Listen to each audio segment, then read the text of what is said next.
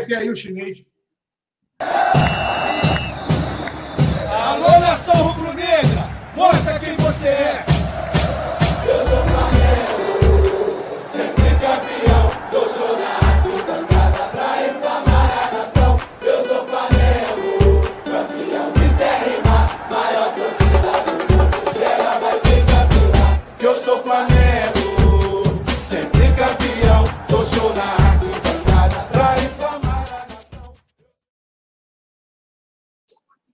Boa noite, pessoal. Tá começando mais uma live zona aqui no canal Zona Rubro Negra, canal que fala de Flamengo aqui, mais que todo mundo, mais qualquer um. Todo dia a gente está aqui botando a cara para falar do Mengão, o Mengão vencendo tudo, ganhando tudo.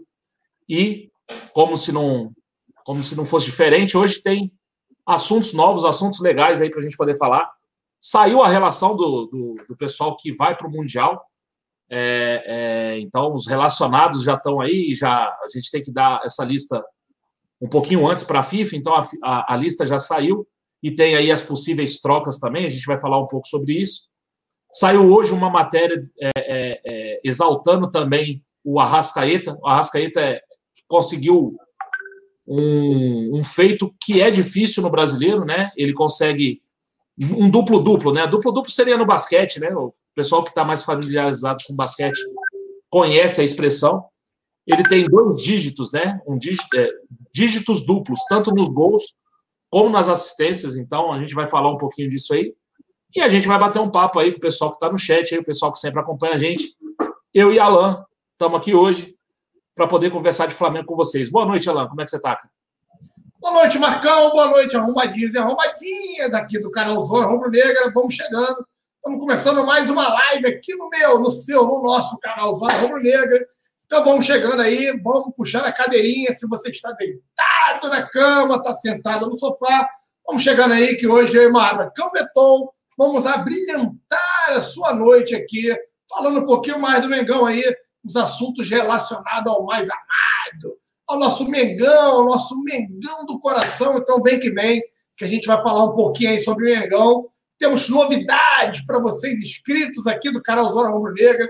Vamos chegando aí, vamos chegando, que a gente está apenas começando aqui a live no meu, no seu, no nosso canal Zona Rubro Negra. Bom, é mais ou menos isso aí. A gente vai começar falando dessa primeira, desse primeiro assunto, que é a lista para o Mundial. Uh, saiu. A lista não tem muitas novidades, né, Alain? Mais ou menos aquilo que a gente já conhece. Uh, a lista tem 23 nomes, e aí o Flamengo tem que dar algumas opções. Assim como na Copa do Mundo tem lá os relacionados, né, a, a, a lista de, de espera, digamos assim, caso alguém se, se machuque, caso alguém fique doente, alguma coisa e não possa viajar e não possa participar do Mundial. A gente tem uma lista uh, sobressalente, mas essa lista dos 23 não tem nenhuma surpresa nela. É aquele time normal. Eu vou até baixar aqui a lista para colocar aqui para o pessoal para a gente dar uma lida. Mas não tem muita novidade nela. É, Marquito, não tem. O time do Flamengo aí, todos nós já decoramos de cós salteado. É um time que vem cantando não só a todos nós rubro-negros, mas a todos os torcedores de todo o Brasil. Né? A gente tem visto aí, é, parece que finalmente os demais torcedores e jornalistas acabaram se rendendo ao talento desse time do JJ. E aí a gente tem que evidenciar, sim, o nosso treinador, que fez com que todos os jogadores se encaixassem, fez com que extraísse o melhor de todos esses caras. A gente começa pelo Diego Alves no gol, Rafinha na lateral direita, Rodrigo Caio, Pablo Mari, que era um zagueiro é do da segunda divisão espanhola que chegou e joga uma bola redonda, um jogador que sabe lançar como poucos aí, um zagueiro muito diferente. Meu amigo Rodrigo Bigodão que elogiava tanto o Vaz com seus lançamentos brilhantes. Vai matar o Rodrigo. A gente tem o Pablo Maria aí fazendo lançamento, Felipe Luiz. Aí a gente tem o Ilharão, que se transformou num novo jogador desde a chegada do JJ. O menino Gerson, que chegou aí, chegando, é, encantou e acabou sendo a cerejinha do bolo ali também. É um jogador polivalente, joga em todas as funções. A Rascaeta, que não podia jogar, né? no time do Flamengo, lá no primeiro semestre. A gente vai falar dele um pouquinho mais à frente hoje. Everton Ribeiro, Bruno Henrique e Gabigol. Além desses jogadores aí, a gente tem um banco aí, o Marcão tá baixando a lista. Já conseguiu baixar, Marquito, para colocar na tela? Já, rapaz, já, já, tá, já tá na mão, já tá na tela, inclusive, aí. Então, esses são os relacionados, rapaziada. Por favor, Mundial de Clubes da FIFA, Marquito. Quem são os inscritos, Marcão Beton? Vamos lá, tá em, tá em ordem alfabética, né? Não tá nas, no, na, na, na, na, relação de posições aí, tá em ordem alfabética. Vamos lá, Berril, Bruno Henrique, César, Arrascaeta, Diego Alves, Diego Ribas, Everton Ribeiro, Felipe Luiz, Gabriel Barbosa, Gabriel Batista, Gerson Lincoln, Pablo Mari, Pires da Mota, Rafinha, Renier, Renê Rodolfo, Rodinei, Rodrigo Caio, Tuller, Vitinho e Arão. Essa aí é a lista que a gente vai levar lá para o lá pro Catar, para o jogo contra primeiro o Al Hilal e depois, se Deus quiser, contra o, o Liverpool. É a lista dos relacionados, a lista do povo que vai ser campeão dia 21, se Deus quiser. É... Né, Marquinhos? Assim, a gente revendo a lista aí, vamos lá. O Berril Berril que parou. Deixa a lista aí para mim, Marcão, só para a gente poder ah, é, em cima da lista. Beleza. É, a lista aqui, a gente revendo a lista, é, eu percebo o seguinte: o Berril teve poucas chances depois da lesão, o Berril ainda não foi tão aproveitado. Aí você tem o César, que é o substituto imediato do Diego Alves, né? Diego Ribas, que foi um jogador decisivo, contribuiu muito para a conquista da Libertadores da América, para os que pouco acreditavam no Diego Ribas. Veio a resposta aí na final da Libertadores. A gente tem aí o, o Lincoln, né, que é o substituto imediato aí do Gabriel Barbosa. Gabriel Batista é o nosso terceiro goleiro. Aí você tem o Pires da Motoca, que seria o substituto imediato ali, o primeiro volante. O Renier é um menino que tem entrado, tem contribuído aí em algumas partidas do Brasileirão, principalmente, foi decisivo. Também já está nessa relação. Para ele, um menino aí, pô, de 17 para 18 anos, fundamental, já está constando nessa relação para ele, tem que ser uma honra.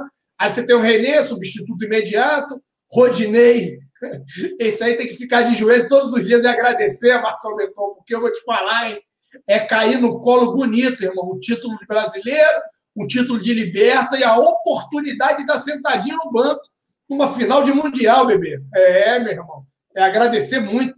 E aí a gente tem o Tuller, né? E o Rodolfo aí, são os suplentes aí, os zagueiros, e o Vitinho, que vem se recuperando, Marcão Beton.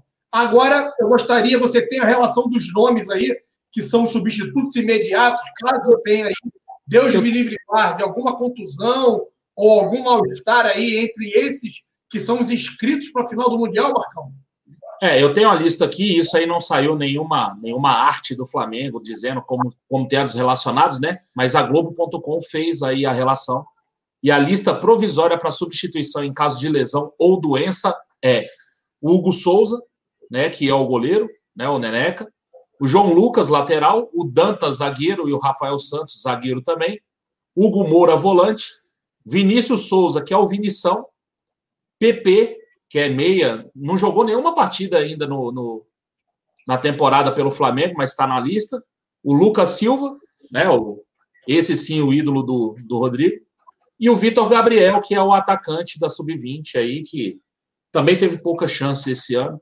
Né, o, o Lincoln parece estar tá na frente dele na lista, tanto é que está relacionado.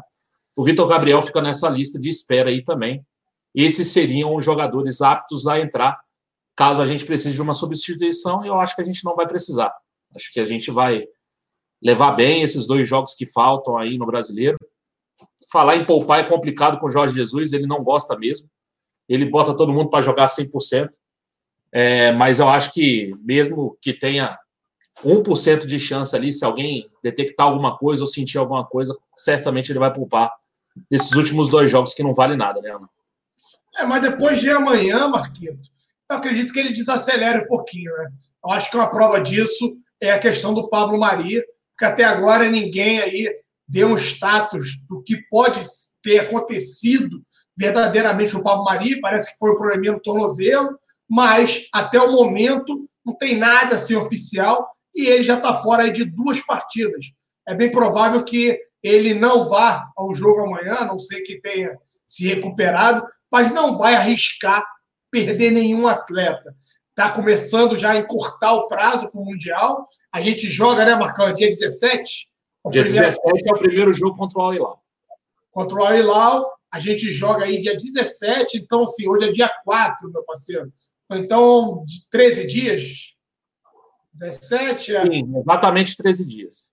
Então, são 13 dias para a partida. Ele vai querer preparar a equipe, ele vai querer fazer com que essa equipe chegue ali voando.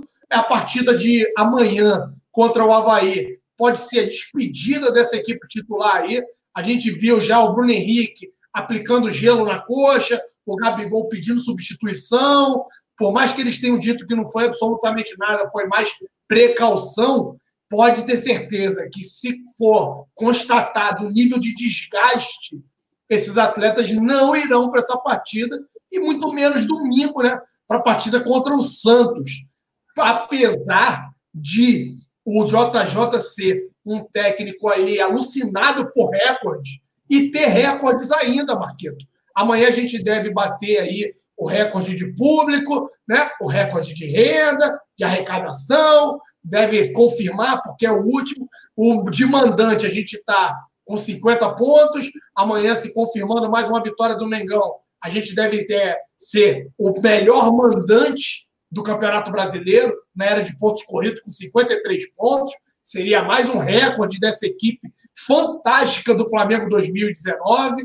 Aí fica faltando apenas o quê, Marquito? Vencer o Santos fora de casa. Aí, eis a questão, Marcão Beton. Eu sei que o JJ é o caçador de mitos. Derrubou vários ao longo de 2019. Derrubou um na, na Arena da Baixada derrubou um na Arena dos Porcos, das Porcas, sei lá, usem como quiser. Derrubou vários mitos.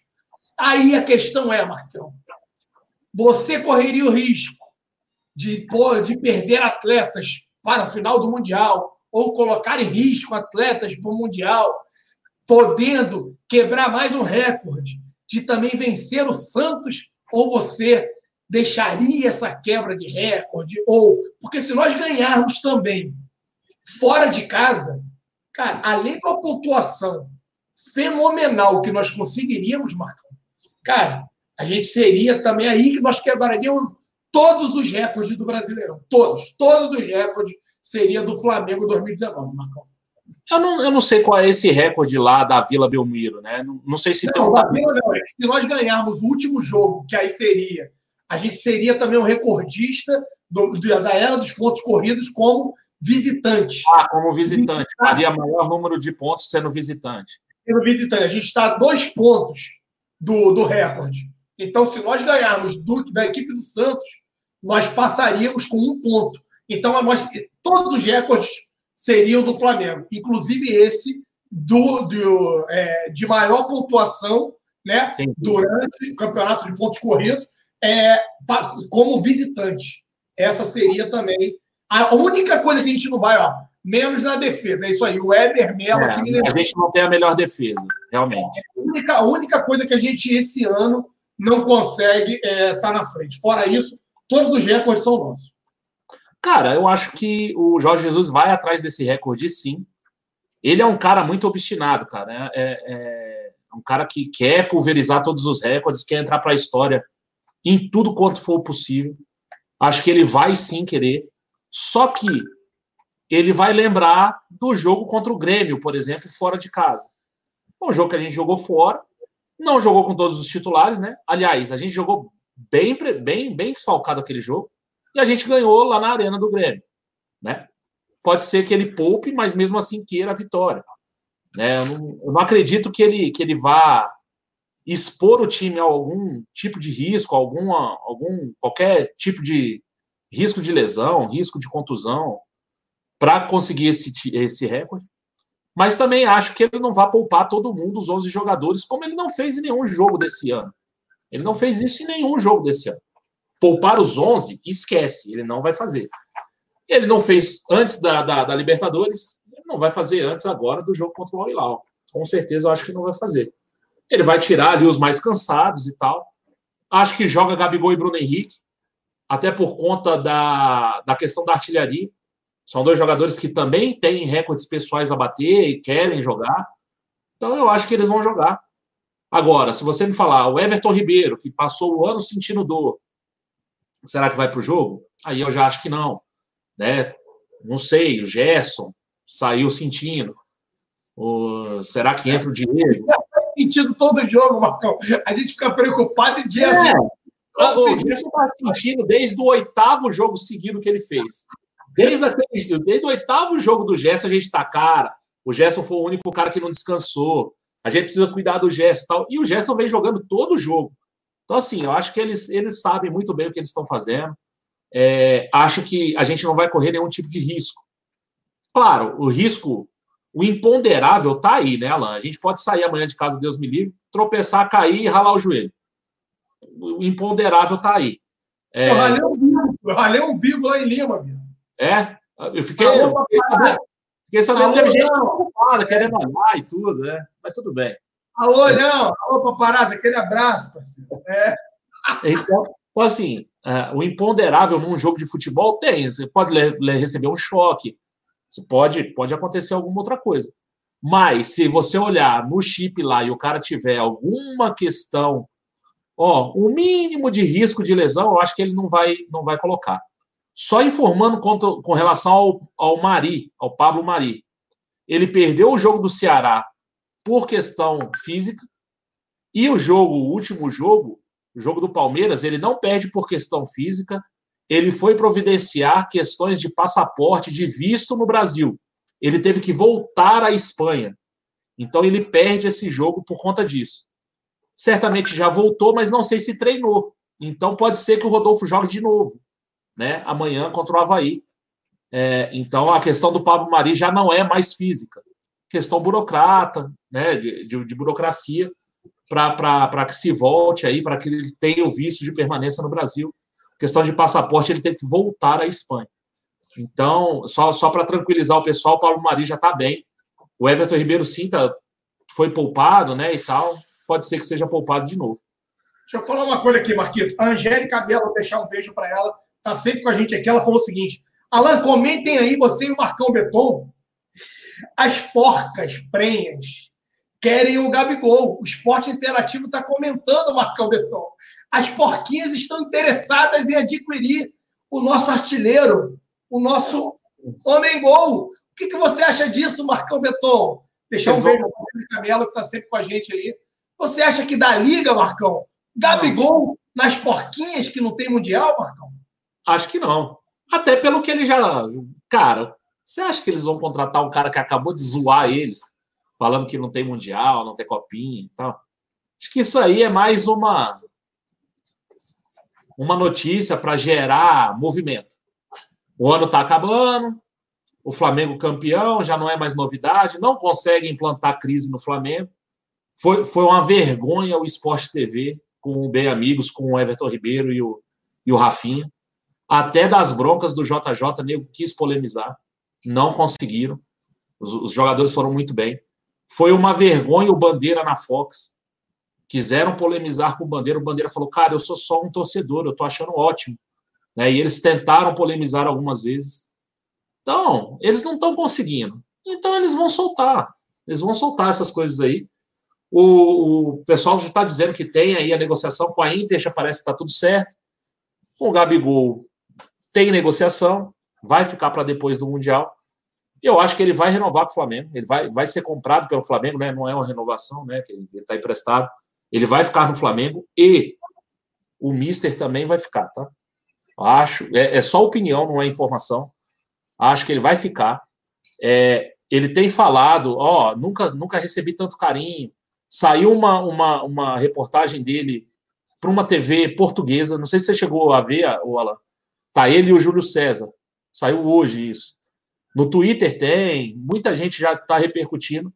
E ele fala assim: ó, é, o carinho que eu recebo da torcida do Flamengo vai ser levado em consideração para eu renovar.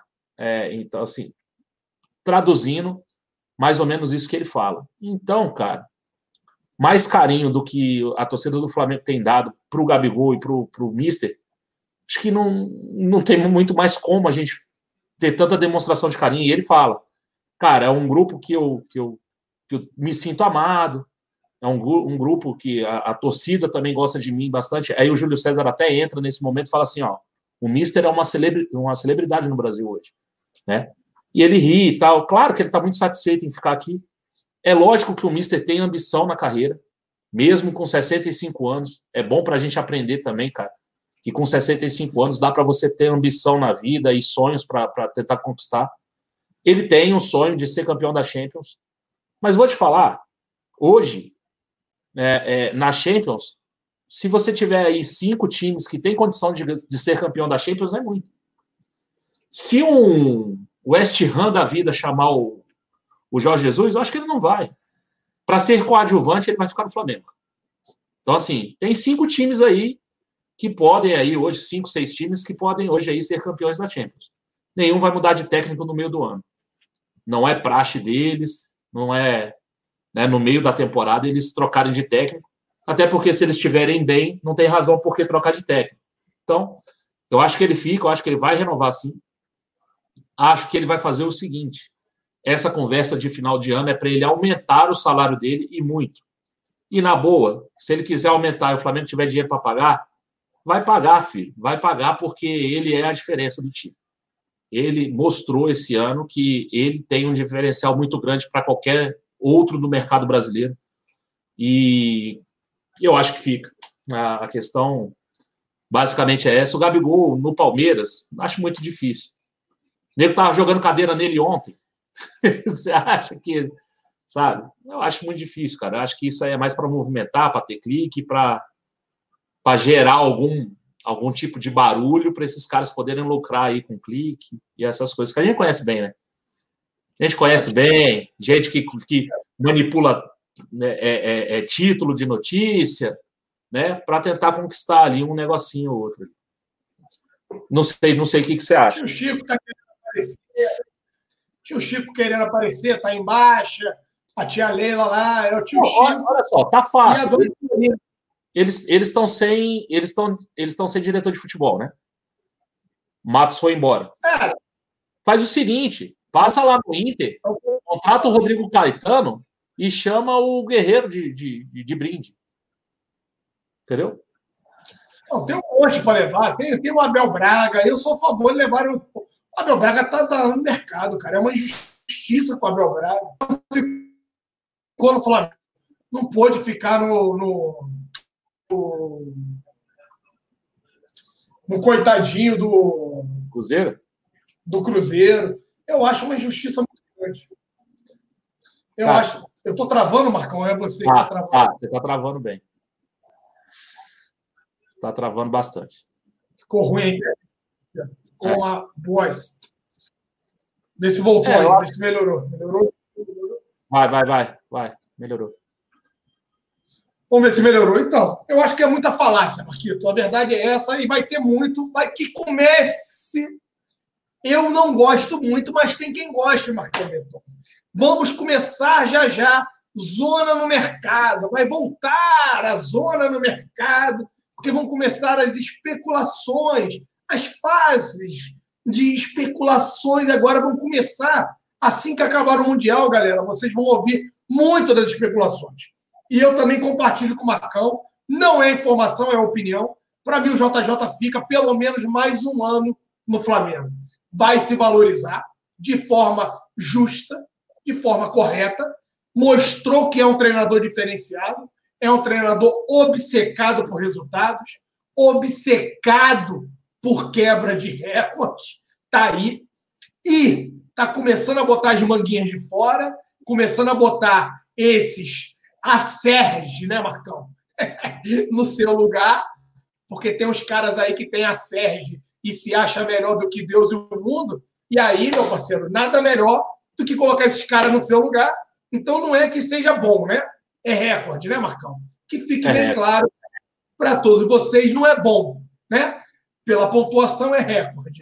Então, é esses caras têm que aprender também a formular perguntas, porque é um absurdo os caras estudarem tanto, querer menosprezar a galera que tem um canalzinho no YouTube, igual a pessoal do Zona Rubro Negra, e vocês não conseguirem, não terem a capacidade de formularem uma pergunta, né? Pelo amor de Deus, vamos estudar um pouquinho mais, voltar para a faculdade aí, para poder conseguir tirar uma Sérgio melhor, porque essa Sérgio de vocês não é firme, né, Marcão Beton? Eu prefiro vender o meu café, mas na hora que eu encontro o homem, eu sei fazer uma pergunta, Beton. Mas para mim o homem fica, para mim o homem fica, rapidinho, já vou lhe passar a palavra, para mim o homem não sai, ele vai consolidar título, vai conquistar mais títulos aqui no Mengão, vai consolidar aí, é, junto com o Flamengo, é, é, né, nessa prateleira aí, vai, vai, vai separar muito aí, vai dar uma distância ainda maior do Flamengo aqui no, na, no mercado sul-americano, para depois sim ele galgar aí é, algum outro time na Europa. Marcão, não sei se você concorda comigo. Não, eu concordo. Eu acho que ele, ele tendo aí mais títulos o ano que vem, por exemplo, se ele for o bicampeão da América, acho que com certeza ele sai muito mais valorizado e consolida o trabalho no Brasil, né? Vai colocar o seu nome na América do Sul, assim como incontestável, e aí ele consegue um, um lugar melhor. Eu acho que ele fica mais, pelo menos mais uma temporada aqui no país.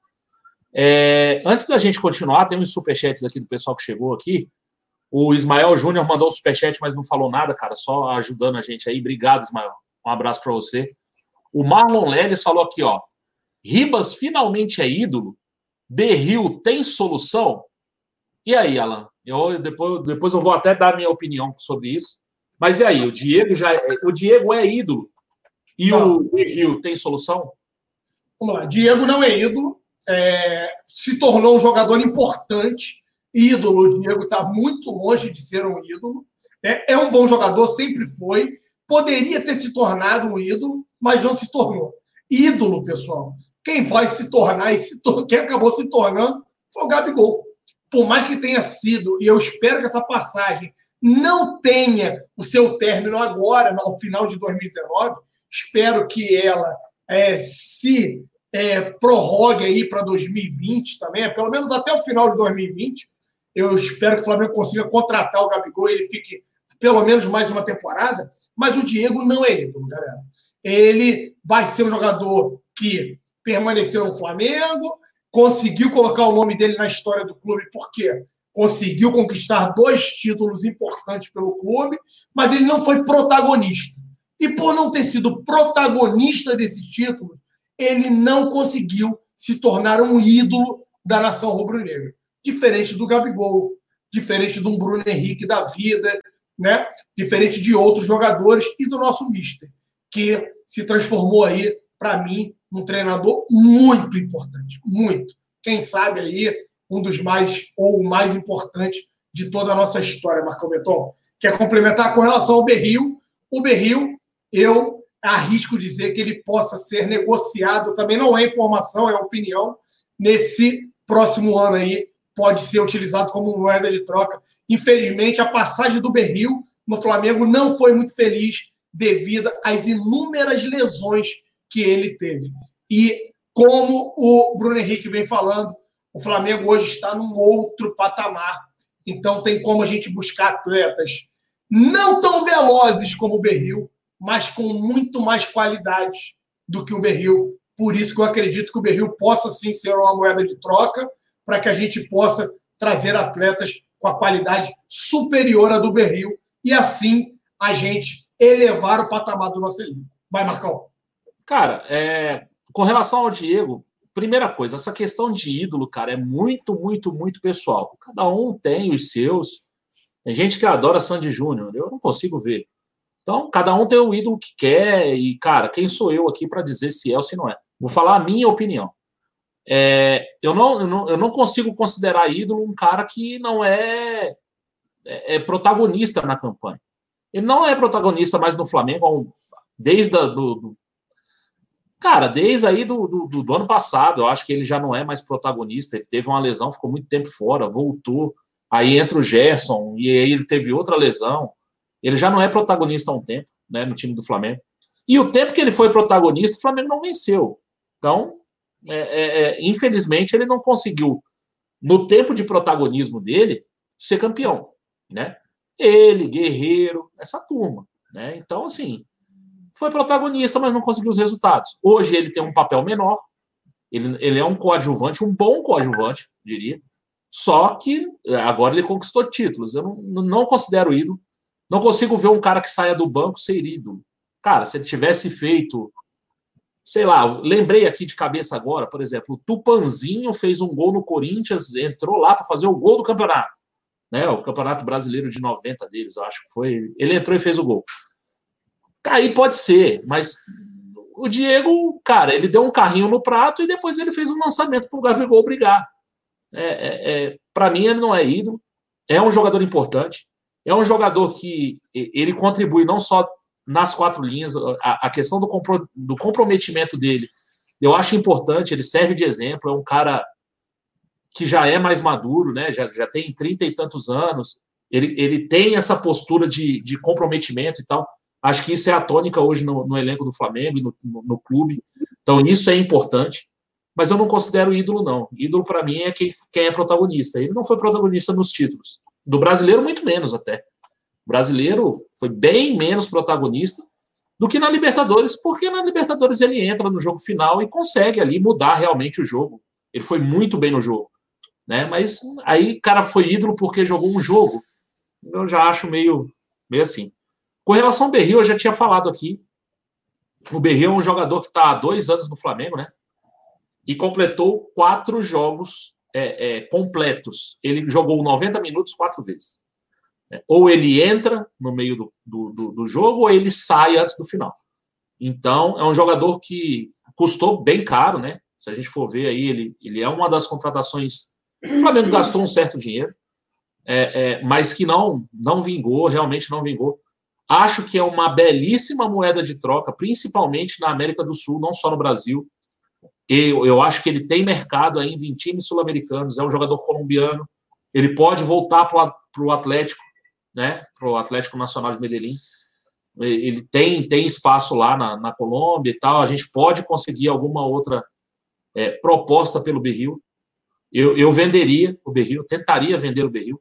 Acho que não, não ficaria com ele para o ano que vem é, é, é, além das contusões e de não conseguir completar os jogos, tem uma outra coisa que me que me faz querer vender o Berril, que é a mesma coisa que acontece com o Pires. Não acho mau jogador, mas acho que as características hoje do Berril não casam com o elenco do Flamengo, com o estilo de jogo do Flamengo.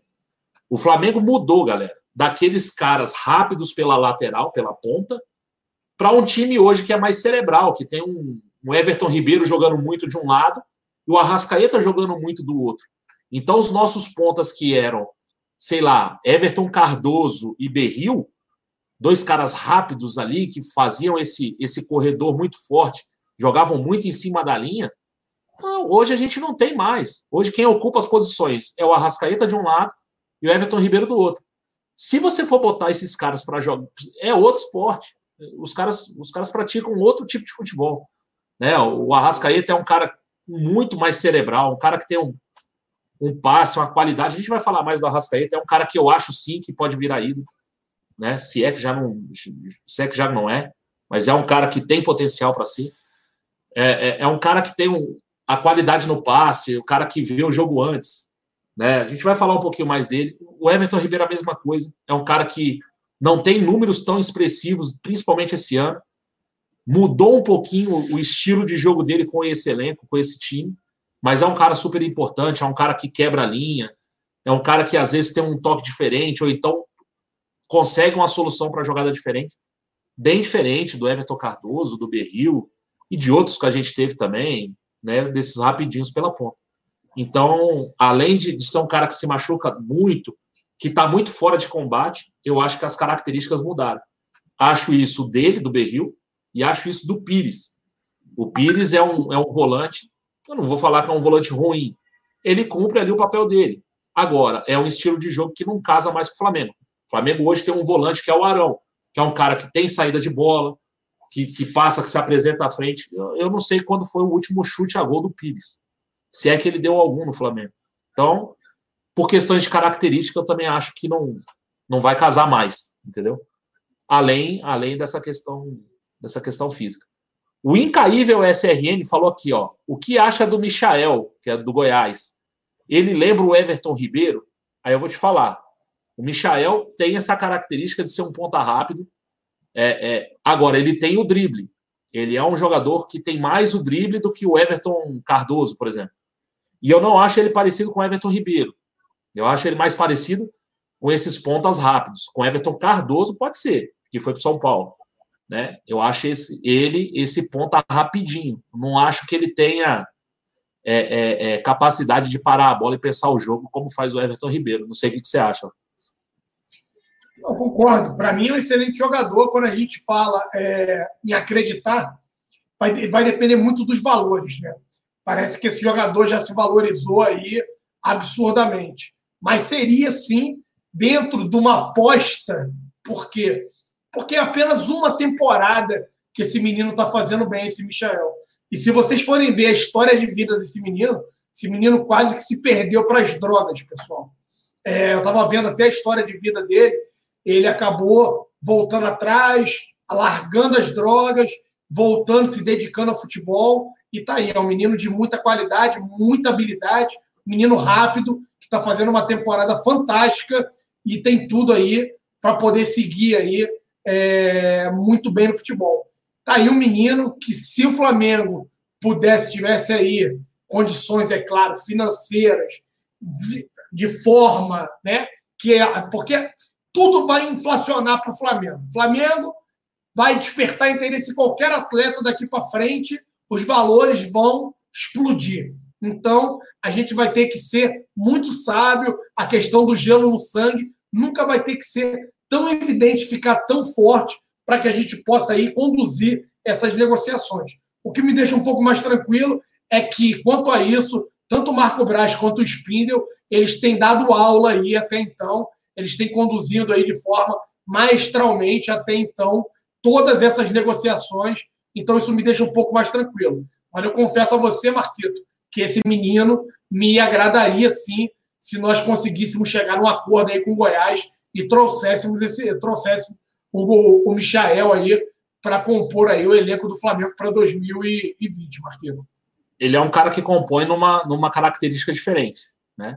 É um cara mais rápido, só que ele é bem driblador, cara. Eu, eu, eu vejo ele. É um jogador que, assim, a gente fala tanto daquele jogador que vai quebrar as que tem a capacidade do drible, né? Esse é esse tipo de jogador. Esse cara tem. Ele tem um contra um muito forte.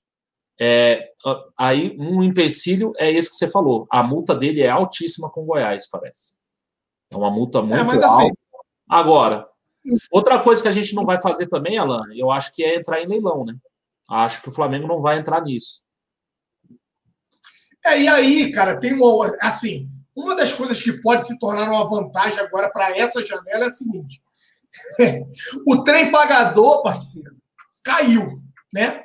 O seu Alexandre Matos, que era o todo-poderoso, o bonzão do mercado, que era o super gerente de futebol, que comprou todo mundo a preços aí muito altos, caiu. Acabou isso.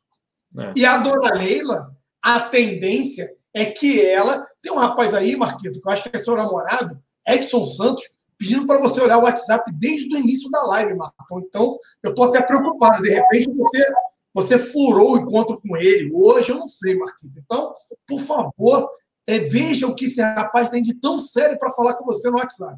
Mas voltando aqui, o seu Matos, né? Foi mandado embora e esse cara que ia pagando todo mundo contratando dois, três, quatro, cinco jogadores da mesma posição, né? E isso acabou meio que fazendo com que alguns clubes deixassem, às vezes, de contratar até bons jogadores ou jogadores promissores, porque o Alexandre Matos saía contratando todo mundo e não aproveitou ninguém. O Palmeiras acabou enterrando ali uma série de bons jogadores. Então pode ser que daqui para frente as coisas mudem né? E aí surjam oportunidades aí de outros clubes também contratarem, porque essa parte agora vai acabar. Vamos ver, porque pagar a multa de 10 milhões de euros aí pelo Michael. Oi? Acho que aí pagar a multa ninguém vai. Ninguém vai pagar. Ninguém vai pagar esse valor. E assim, convenhamos, é aquela história, Marquito. Aqui também a gente tem multa pelos nossos atletas que a gente sabe que ninguém vai pagar. A do Cuejá era 70 milhões de euros. O nego veio aqui com a Mariola e, do, e dois cajuzinhos e levaram. E agora ele está querendo fazer gracinha, falando que está vendo o jogo do Flamengo. Ó, agora tu fica aí, viado. agora tu se explode aí no mundo árabe e aguarda que tu vai tomar tua porrada no dia 17. Se você conseguir chegar até lá para tomar sua porrada. Apesar que o João Holanda está na live aqui com a gente também, falando que o JJ, que já foi treinador do Al Hilal, já tem demonstrado aí, manifestado muita preocupação, Marcão Beton, com relação a essa partida aí que o Flamengo poderá enfrentar antes mesmo do Liverpool, Marcão. É, é a gente vai falar do Al Hilal um pouquinho mais para frente, né? Eu, certamente o Al Hilal passará do Esperança da Tunísia. Né? O Al Hilal é um time muito melhor do que o Esperança. E o Al Hilal que teu namorado queria contigo no WhatsApp de tão urgente, Marcão? Não, na verdade o Edson falou o seguinte: é, saiu uma notícia aqui, notícia do Venega, no Vene Casagrande, falando que, por precaução, Jorge Jesus decide poupar Bruno Henrique. Então parece que o Bruno Henrique não vai para o jogo. Então, é, é, é, essas questões que a gente estava falando. Né? Será que poupa, que não poupa? Cara, se o Bruno Henrique está poupado, certamente um ou outro vai jogar. Os 11 reservas ele não vai colocar. É, voltando a falar do obrigado. Muito obrigado, velho. Ele tinha te dado um bolo hoje, parceiro. Achei que tinha marcado contigo, né, parceiro? Não, não, não. Geralmente, geralmente eu não faço isso.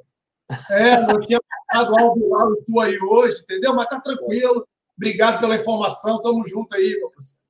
É, só, só voltar a falar do Al Hilal um pouquinho, a gente, a gente vou, vou fazer um estudo maior do, do, do Al Hilal e tal. O Al Hilal não é, não é um time ruim. É um time que tem um ataque todo todo todo europeu. É o Gomes, tem, tem, tem muito jogador bom no Al Hilal. Não vai ser facinho, não. É, então, por isso a preocupação do Jorge Jesus. Com relação ao Matos lá, é, eu acho que a característica de, de, de, mercado do Palmeiras vai mudar. O Matos era um cara que, para, entre aspas, se proteger, ele comprava todo mundo, que aí você tira o, o reforço de outros times. Isso se mostrou horrível, né? Eles estão aí com jogadores a, emprestados, jogadores caríssimos. Eles compraram o Guerra e o Borja, campeões da, da, da Libertadores. O Borja não joga e o Guerra está emprestado no Bahia, só para você ter uma ideia, e paga caro, né?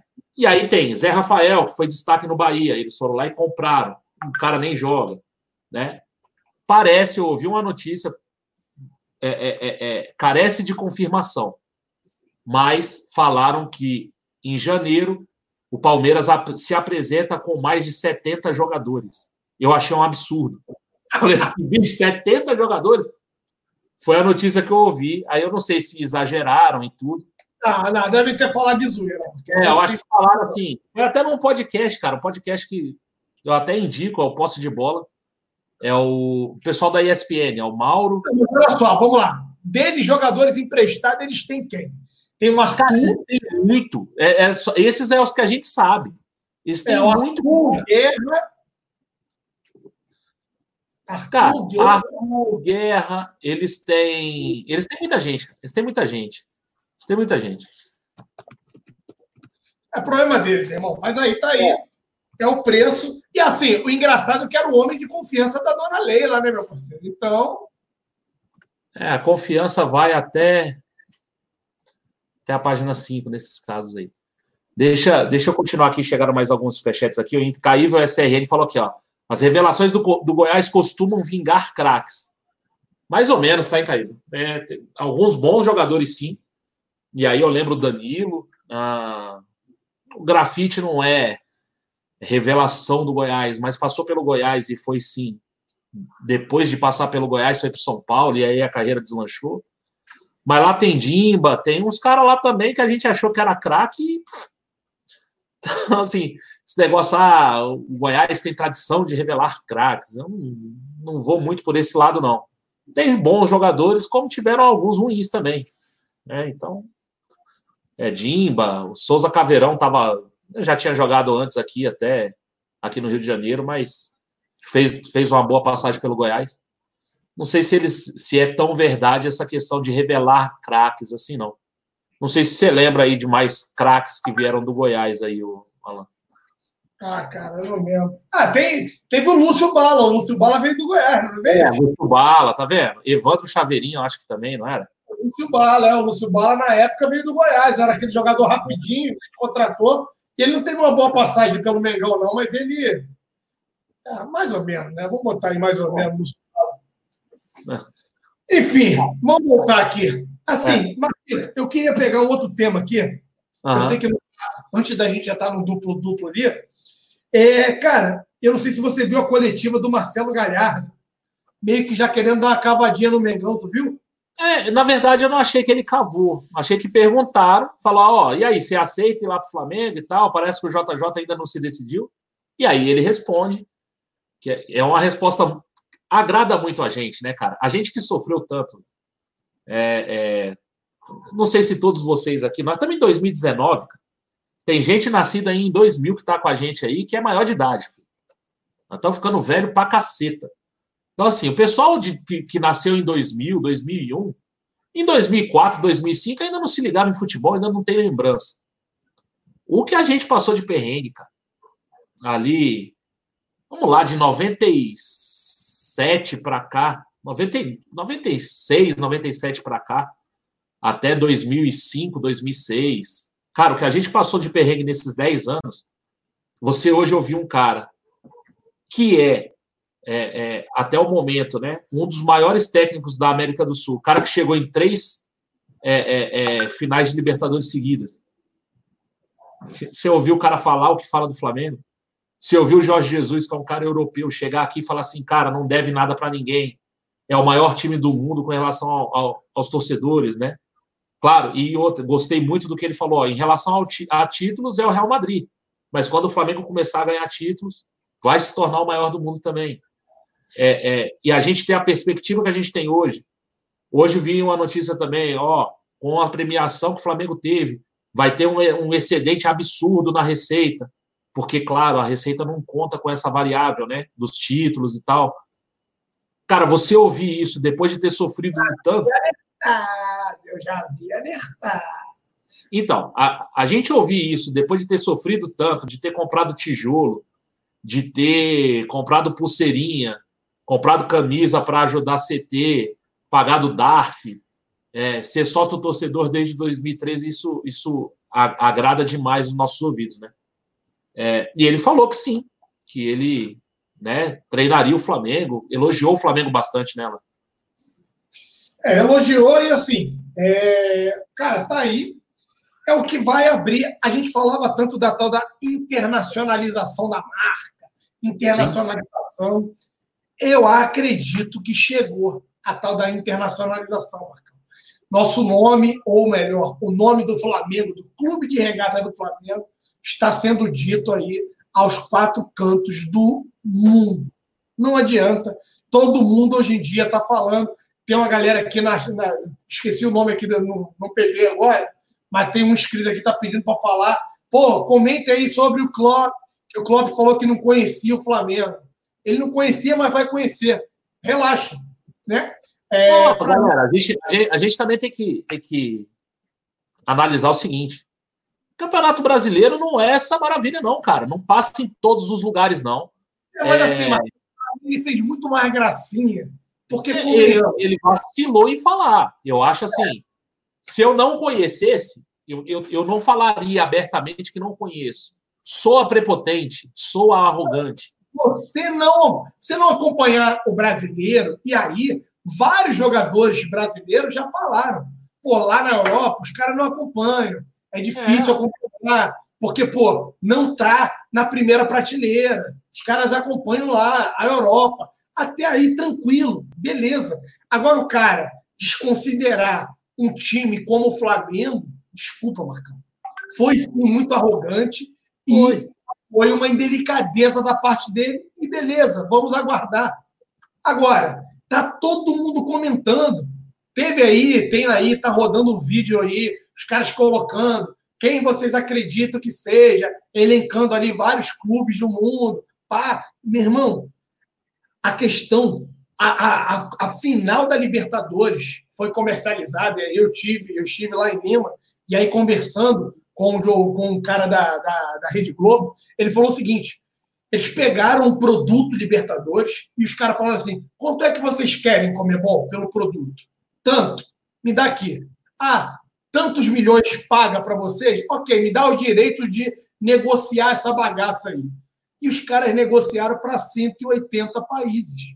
Todo mundo viu. A gente foi ver aí, e aí o que rodou da quantidade de audiência que teve o jogo Flamengo e River foi um absurdo. Então, bateu as últimas quatro finais aqui no Brasil. Então, cara, os que não conheciam ainda o Flamengo, prazer, eu sou o Flamengo. Passaram a conhecer. Então, seu Klopp, aguarde.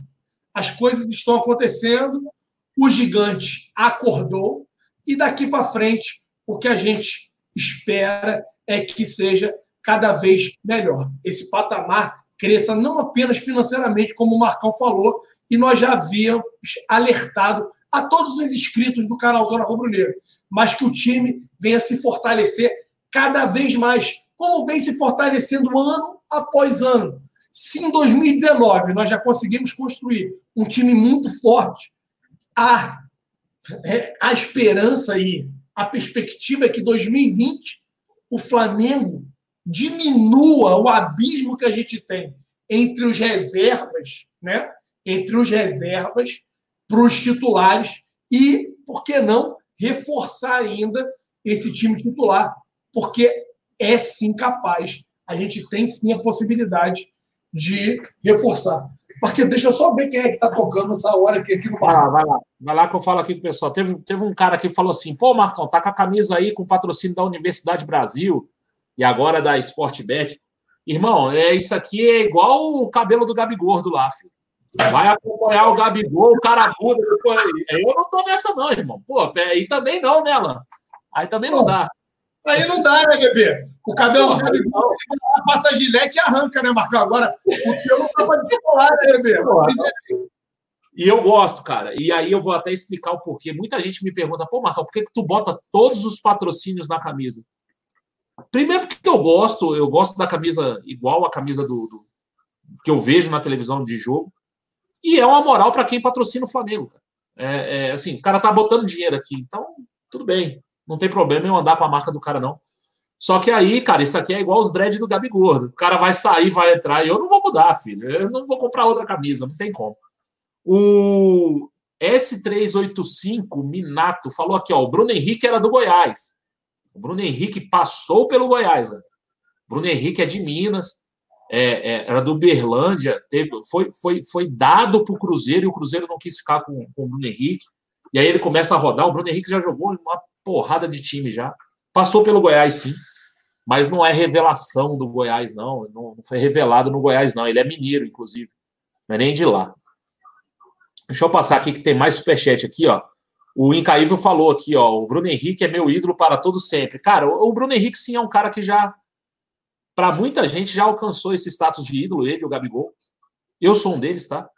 É, é, tava até brincando depois da Libertadores aqui, ela tava comemorando ainda, e aí falei assim, ó, se eu tivesse um filho seria Arthur e agora seria Gabriel Henrique, né?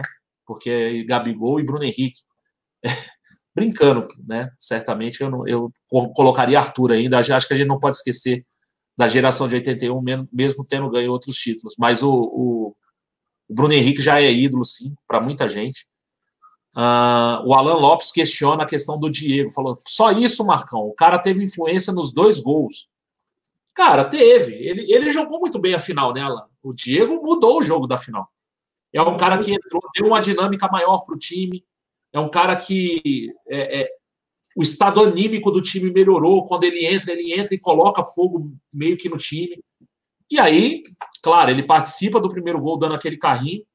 Né? Ele dá um carrinho no passe do prato, depois o Arrascaeta toma a bola e sai o gol. E no segundo ele faz o lançamento. Eu não estou questionando o, é, a importância dele no jogo. Eu só acho que ele não pode virar ídolo por um jogo. Então, mas. E, e assim, é, é, ídolo por um jogo até vira, né? O cara faz o gol e tal, não sei o que, vira ídolo, mas Não, é aquela história que você falou muito bem. Teve alguns aqui no chat que já consideram o cara como ídolo. Eles falaram, ó, é, e tá tudo certo também. Desculpa, Alain Marcão, não concordo com vocês, mas para mim o cara é ídolo. E aí a gente tem que respeitar. Então, cada um tem um critério, cada um tem um sarrafo para poder elencar né, o que vai transformar cada um no ídolo. Então, a gente não pode, e quem sou eu aqui para querer colocar os critérios que vão transformar uma pessoa no ídolo de alguém. Eu não posso ter esse direito. Você que vai elencar quais são os critérios. E ponto final, tá tudo legal, tudo tranquilo, rapaziada. Para mim, nos meus critérios, o cara tem que ser protagonista. O cara tem que contribuir massivamente na conquista de um título e de um título importante para eu elencar um cara a ídolo, a um patamar de ídolo, né? Então, esse é um critério que eu adoto, que pode ser diferente do critério que vocês adotam. Então, não tem problema quanto a isso. Aí, o amigo ali falou: não, mas eu considero, então, show de bola, faz parte do jogo. E tá tranquilo, tá suave, tá lindo, rapaziada. Tá? Agora, eu só queria saber cadê a galerinha que ficava me sacaneando aqui quando eu alertava que o Diego poderia ser importante para o time que eu virei e falei lá atrás na live e foi muito criticado. Me chamaram de Dieguete, né? Ah, Alain, Dieguete está passando pano pro Diego. Quando eu falei, galera, segura a onda, vamos aguardar. Ter um jogador como o Diego no elenco é importante. Vamos segurar a onda aí, ó. O Eric Dias falou: Diego, sim, é meu ídolo. Show, Eric, perfeito. Para mim não é meu ídolo, mas eu alertei. Falei, meu irmão, o cara é importante para o elenco é importante para o time, pode contribuir, pode ajudar. Importante, é só... ele foi muito, né? Foi muito é, importante jogo. Aí, ó, o Motion, Motion FLP falou assim: ah, tem uma rádio aí se mordendo. É, ah, cadê? Ah, cadê aqueles pela, né? Cadê? Que ficam xingando o cara o tempo todo. Né? Cadê? É, mas é isso que eu te falo. Eles estão fazendo o que agora? Estão se chupando? Estão se chupando uns aos outros? É o que eles devem fazer. Porque não tem conteúdo. Não tem ah, aí, não, aí não, não vale, não, não vale a pena. Não vale a pena. Quer ficar agredindo as pessoas sem, sem poder, e aí agora tem que aceitar, porque o cara foi importante para a final. Só isso que eu queria contribuir com relação a Olha só, essa, essa questão de ídolo é, é, é, coisa de maluco. Tem gente que tem o Léo Moura tatuado. Lembram? O nego fez o Léo Moura tatuado e tá tudo certo. Eu mesmo tenho uma incoerência comigo gigante. Por quê? Em 88, 88? 88, o Andrade e o Tita foram para o Vasco. Saíram do Flamengo, foram para o Vasco. Eu odeio o Tita e não odeio o Andrade. Adoro o Andrade e odeio o Tita. Os dois fizeram a mesma coisa. Os dois saíram do Flamengo para ser campeão no Vasco. Foram campeões brasileiros em 89 no Vasco. Eu odeio o Tita e adoro o Andrade. Os caras fizeram a mesma coisa. E eu xinguei pra caramba o Bebeto, quando foi pro Vasco também. Então, assim, ah, qual é a coerência que tem nisso? Nenhuma. E eu sei que não tem coerência, mas eu gosto do Andrade e não gosto do Tita. Eu vou fazer o quê? Eu não, não gosto. já tentei entender, já. Pô, por que, que tu gosta tanto do Andrade e, e odeio o Tita? E o Tita ganhou o que ganhou no Flamengo, né? Junto com o Andrade, inclusive e foi pro, pro, pro Vasco como o Andrade foi. Os caras fizeram o mesmo movimento, Alan. Eles saíram do Flamengo, foram pro Vasco, foram campeões do mesmo título no Vasco em 89. E eu não gosto do Tita e adoro o Andrade. Então, assim, cara, eu, nem eu me entendo, cara. Então, eu não vou ficar julgando quem é ídolo, quem não é. Isso aí, para mim, é, é, é, só, só, só para lembrar, assim, o, o, o, essa questão do, do, de ser ou não ser ídolo. Claro, o Andrade não saiu direto para o Vasco, ele passou no Roma, teve um negócio ali no meio, mas acabou, acabou indo para lá. Deixa eu ver se tem mais superchat aqui. Ah, o Incaível mandou outro aqui, ó. Bruno Henrique não foi só protagonista, também é torcedor desde menino. Cara, eu já não sei. Hum, não sei, não tem essa informação. E o Léo Tijuca falou aqui, ó. Se o, Diego, se o Diego fizer o gol do Mundial, vira ídolo? Cara, aí ele seria protagonista. É isso que o Alan falou e que eu falei um pouco também. Seria protagonista, viraria, cara, viraria. Eu já acho o Diego importante, cara. Se a gente for falar da Libertadores daqui a 20 anos, tu vai ter que falar que na final a gente estava perdendo e entrou um cara e mudou o jogo. E esse cara é o Diego. Ele já tá, ele já tá na história. Mesmo que ele não seja meu ídolo, e não é, não é meu ídolo. Mas eu acho que ele já, já tá na história. Já. Se ele fizer o gol, ele vai ser ídolo de uma porrada. Vai ter gente que vai chamar ele de gira-gira do mesmo jeito. E aí é de cada um, cara. Isso aí é de cada um. Vamos só passar aqui mais um pouquinho. Amanhã tem jogo, galera. A gente não botou no, no, no tema. Amanhã tem jogo contra o Havaí. A gente vai falar mais sobre o jogo uh, uh, do Havaí amanhã, né? A gente fala mais um pouquinho, né? Tem o pré-jogo e o pós-jogo. Né? E amanhã é o último jogo do Flamengo do Maracanã esse ano. E aí, qual o seu palpite? Você sabia que seu palpite pode ganhar uma grana legal? Então clica no link, tem um link aí abaixo, o link do Money Pot, né? Chama seus amigos e vamos ver quem ganha o bolão de Flamengo e Havaí. Seja bem-vindo ao Money Pot, onde você pode ganhar muito dinheiro com o seu palpite. Para jogar, você precisa comprar fichas. Cada ficha te dá direito a um palpite. Quanto mais gente, maior o valor do pote. Por isso, vale a pena convidar seus amigos. Assim que o evento termina, o valor do pote é dividido entre os acertadores.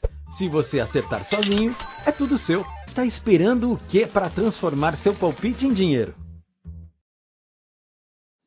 É, galera. Então, quem gosta muito de bolão aí, tem grupo aí do WhatsApp de bolão, agora dá para ganhar um dinheiro firme aí. Né? Então, entrem aí no Moneypot, tá aí, o link está na descrição.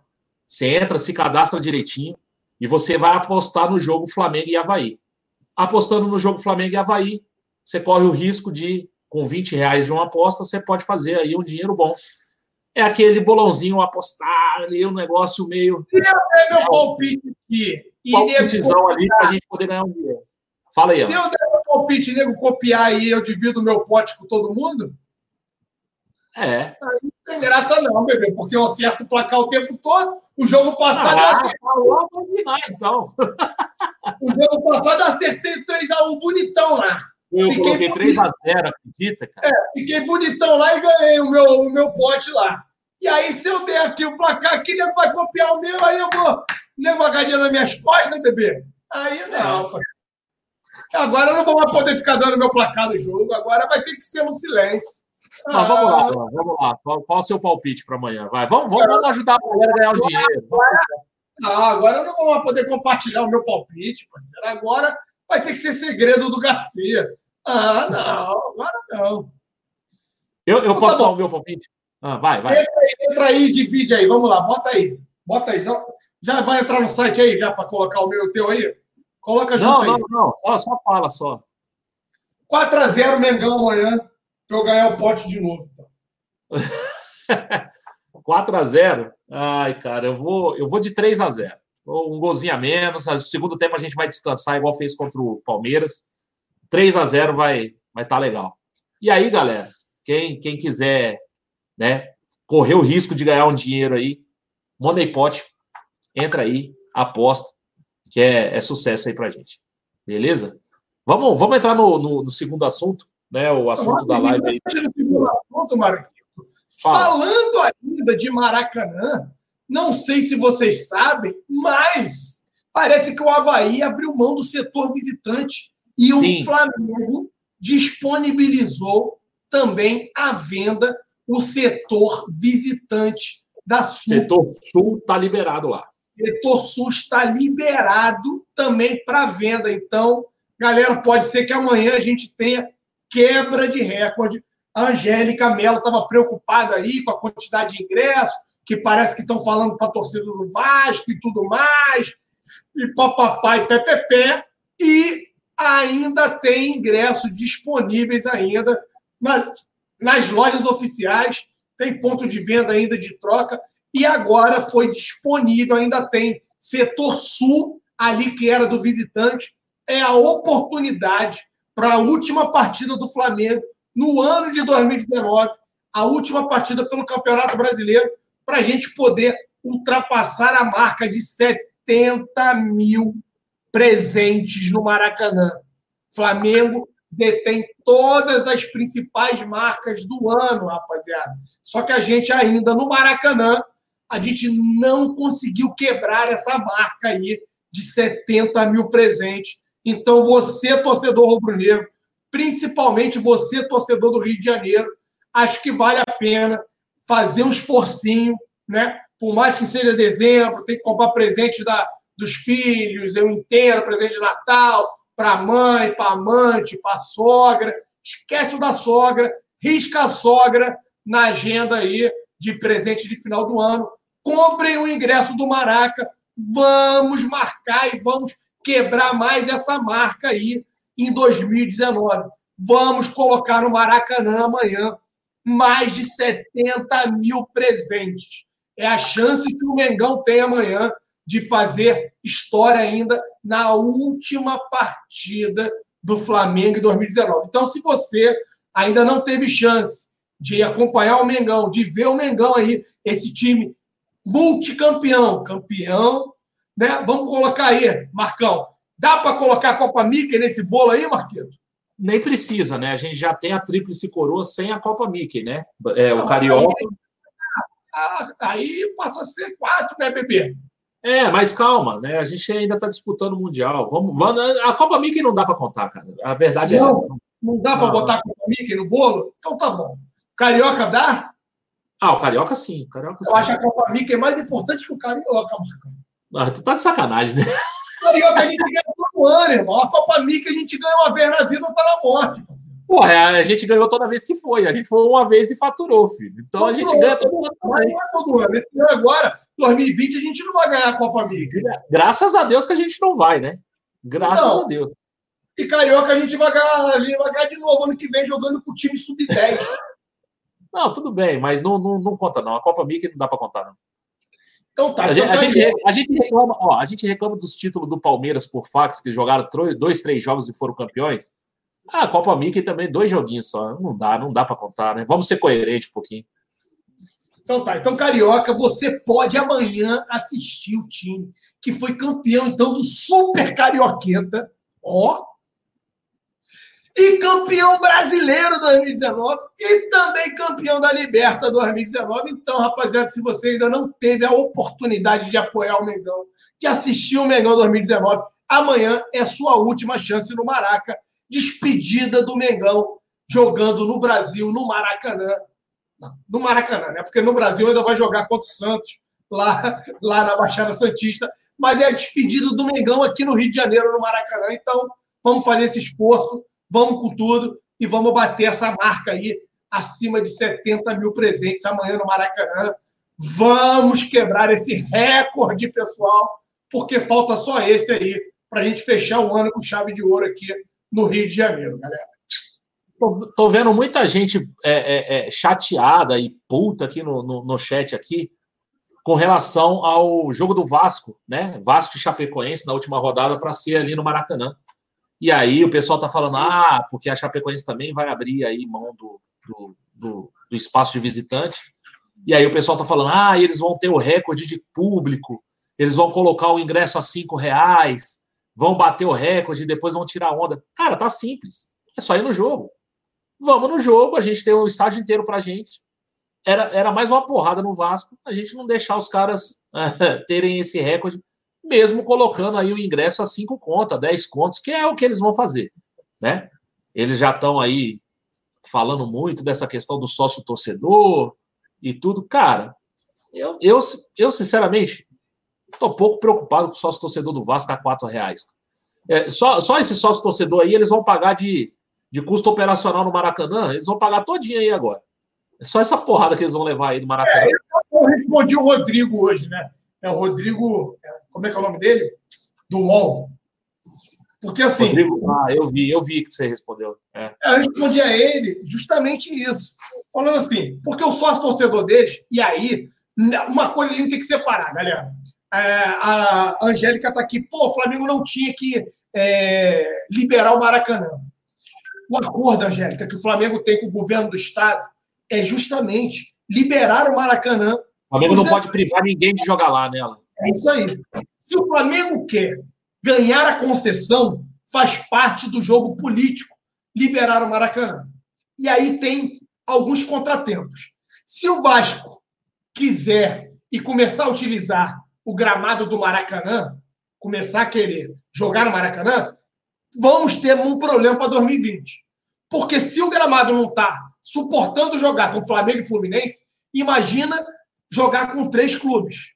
A gente vai ter que ter um rodízio de gramado ali. O gramado vai ter que ficar a cada dois meses, você vai ter que trocar a grama do Maracanã. Como vai fazer? Qual é o custo disso? Não sei. É um custo alto, mas vai ter que ser feito. Esse é o primeiro ponto.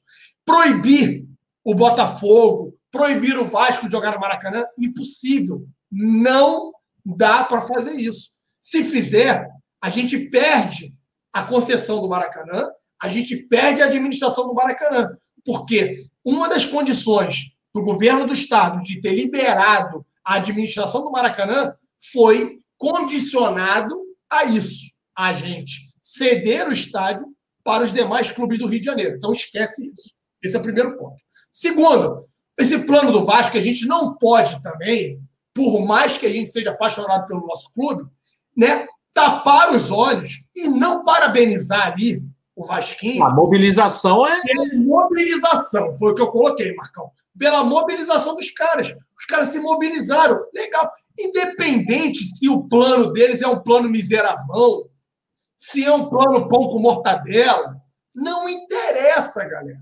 Os caras tiveram uma mobilização de mais de 100 mil pessoas, de 140, de 150 mil pessoas. Os caras se mobilizaram. Agora, se isso vai ser suficiente para gerar uma receita adequada para poder pagar as contas do Vasco, são outros 500. Se isso vai ser capaz de pagar os custos operacionais do Maracanã, que não são baixos, são outros 500. E aí foi o que eu respondi para o Rodrigo. Eu falei, tá tudo muito bonito, tudo muito legal quanto à mobilização do Vasco.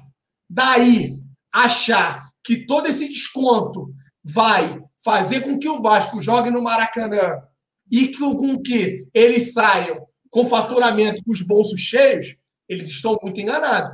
Porque, de, dependendo das condições da, que eles jogarão no Maracanã, é claro que se for 70 mil pessoas, vai sobrar uma merrequinha para eles. Mas não vai sobrar um dinheiro que, de repente, estaria sobrando ele jogando para 20 mil em São Januário. Porque o custo é muito mais baixo do que no Maracanã. Ele jogando para 70 mil pessoas, 65 mil pessoas, vamos botar assim, no Maracanã, arrisco dizer que o custo operacional para eles. 2 não... milhões e 300, 2 milhões e meio. Não, não é não, Marquito, mas vai ser um e meio. Um milhão e meio. Só, Só é. isso? Ah, quanto o Flamengo tem, ó, um pouquinho mais. O Flamengo tem um e dois, um e trezentos. Vamos botar aí um e meio, um e setecentos no máximo. Vai ser o custo operacional deles. Dependendo do valor do ingresso, né? Eu não sei como é que funciona esse plano sócio-torcedor deles, quantos por cento eles pagam do valor do ingresso e tudo mais. Dependendo da arrecadação, os caras vão sair no zero a zero ou vão sair aí com 500 mil, 500 mil reais de, Olha de renda. de Eu, eu. Eu coloquei aqui, ó, 65 mil a 30 reais dá 1 milhão 950. Ele sairia aí com 450, 500 milhões, 500 mil. Então, mas aí tem que, ó, aqui, ó, a Angélica Mello colocou, Alan, 70 mil a 10 reais dá 700 mil. É, não paga nem o. Nem, é. Não paga nem o custo operacional. É isso que eu Mas eu acho que eles não vão colocar 10 reais. É, o, o que eu acho dessa mobilização? Cara, eu acho louvável. Os caras se mobilizaram, demonstra aí a paixão que os caras têm pelo clube deles. Então, tudo certo. Isso aí, le- elevar o, o- Vasco a. Ah, 2020 vai ser diferente, igual já ouvi gente falando, por conta desse sócio torcedor. A gente tem experiência nisso, né? A gente sabe que não, que não vai vingar. Mas, cara, tudo bem e tal. E aí, o que eu acho que o Vasco fez é o seguinte: a diretoria do Vasco quis fazer o seguinte: vamos aproveitar a comoção e, e- e- o engajamento e vamos fazer um jogo no Maracanã que a gente possa ter uma renda maior. E aí o Flamengo foi lá, concedeu o Maracanã. Achei o aluguel baixo até, 90 mil parece que é o Não, mas aluguel. esse é o preço, Marquinhos. Esse é é o preço. preço. É, a gente não pode fazer um preço maior agora. Né? Não, não pode. Já, já tá lá assinado. E assim, ah, o Botafogo quer jogar lá. É 90 mil.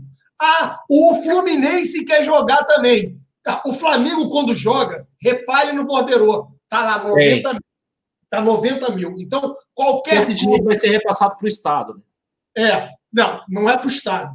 Vai para a administração do, do, do clube. É, é 90 pau. E É um, final valor, contas vai para o bolso do Estado. Não tem jeito. é um valor já acordado com o governo do Estado, que seria um valor justo para poder locar o estádio para uma partida de futebol. É 90 mil reais para qualquer clube que queira locar o, o estádio. É, é isso aí. Então, assim, galera, não adianta ficar puto. Não... é- A gente ganhou tanta coisa, cara. Você não vai ficar puto porque os caras fizeram um sócio de 4 reais aí, ganha. Porra, pelo amor de Deus. Né? Eu acho que a gente sim tem que, que, que olhar para o nosso sócio torcedor e ver que a gente tem um potencial de engajamento muito maior do que esse do Vasco e a gente não consegue por outros motivos. O valor é muito alto, os benefícios e tal, tudo isso que a gente conversa aqui há anos, né? A questão do off-rio, a questão de, de diversas coisas, né? Que a gente já vem conversando há um bom tempo. A gente já até deu sugestão para outra administração, né, Alan? Para outra diretoria, diretoria anterior. Tinha aí o patrocínio da Caixa Econômica, a gente deu sugestão de fazer coisas relacionadas a um cartão de crédito e tal. Tudo isso foi passado e tal, a gente já falou um monte de coisa, um monte de coisa. E a gente sabe que os benefícios têm que melhorar e muito.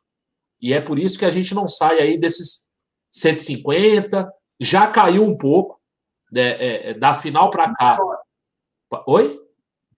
139 mil. É, já caíram aí cerca de 10, 12 mil sócios torcedores, caíram do título para cá.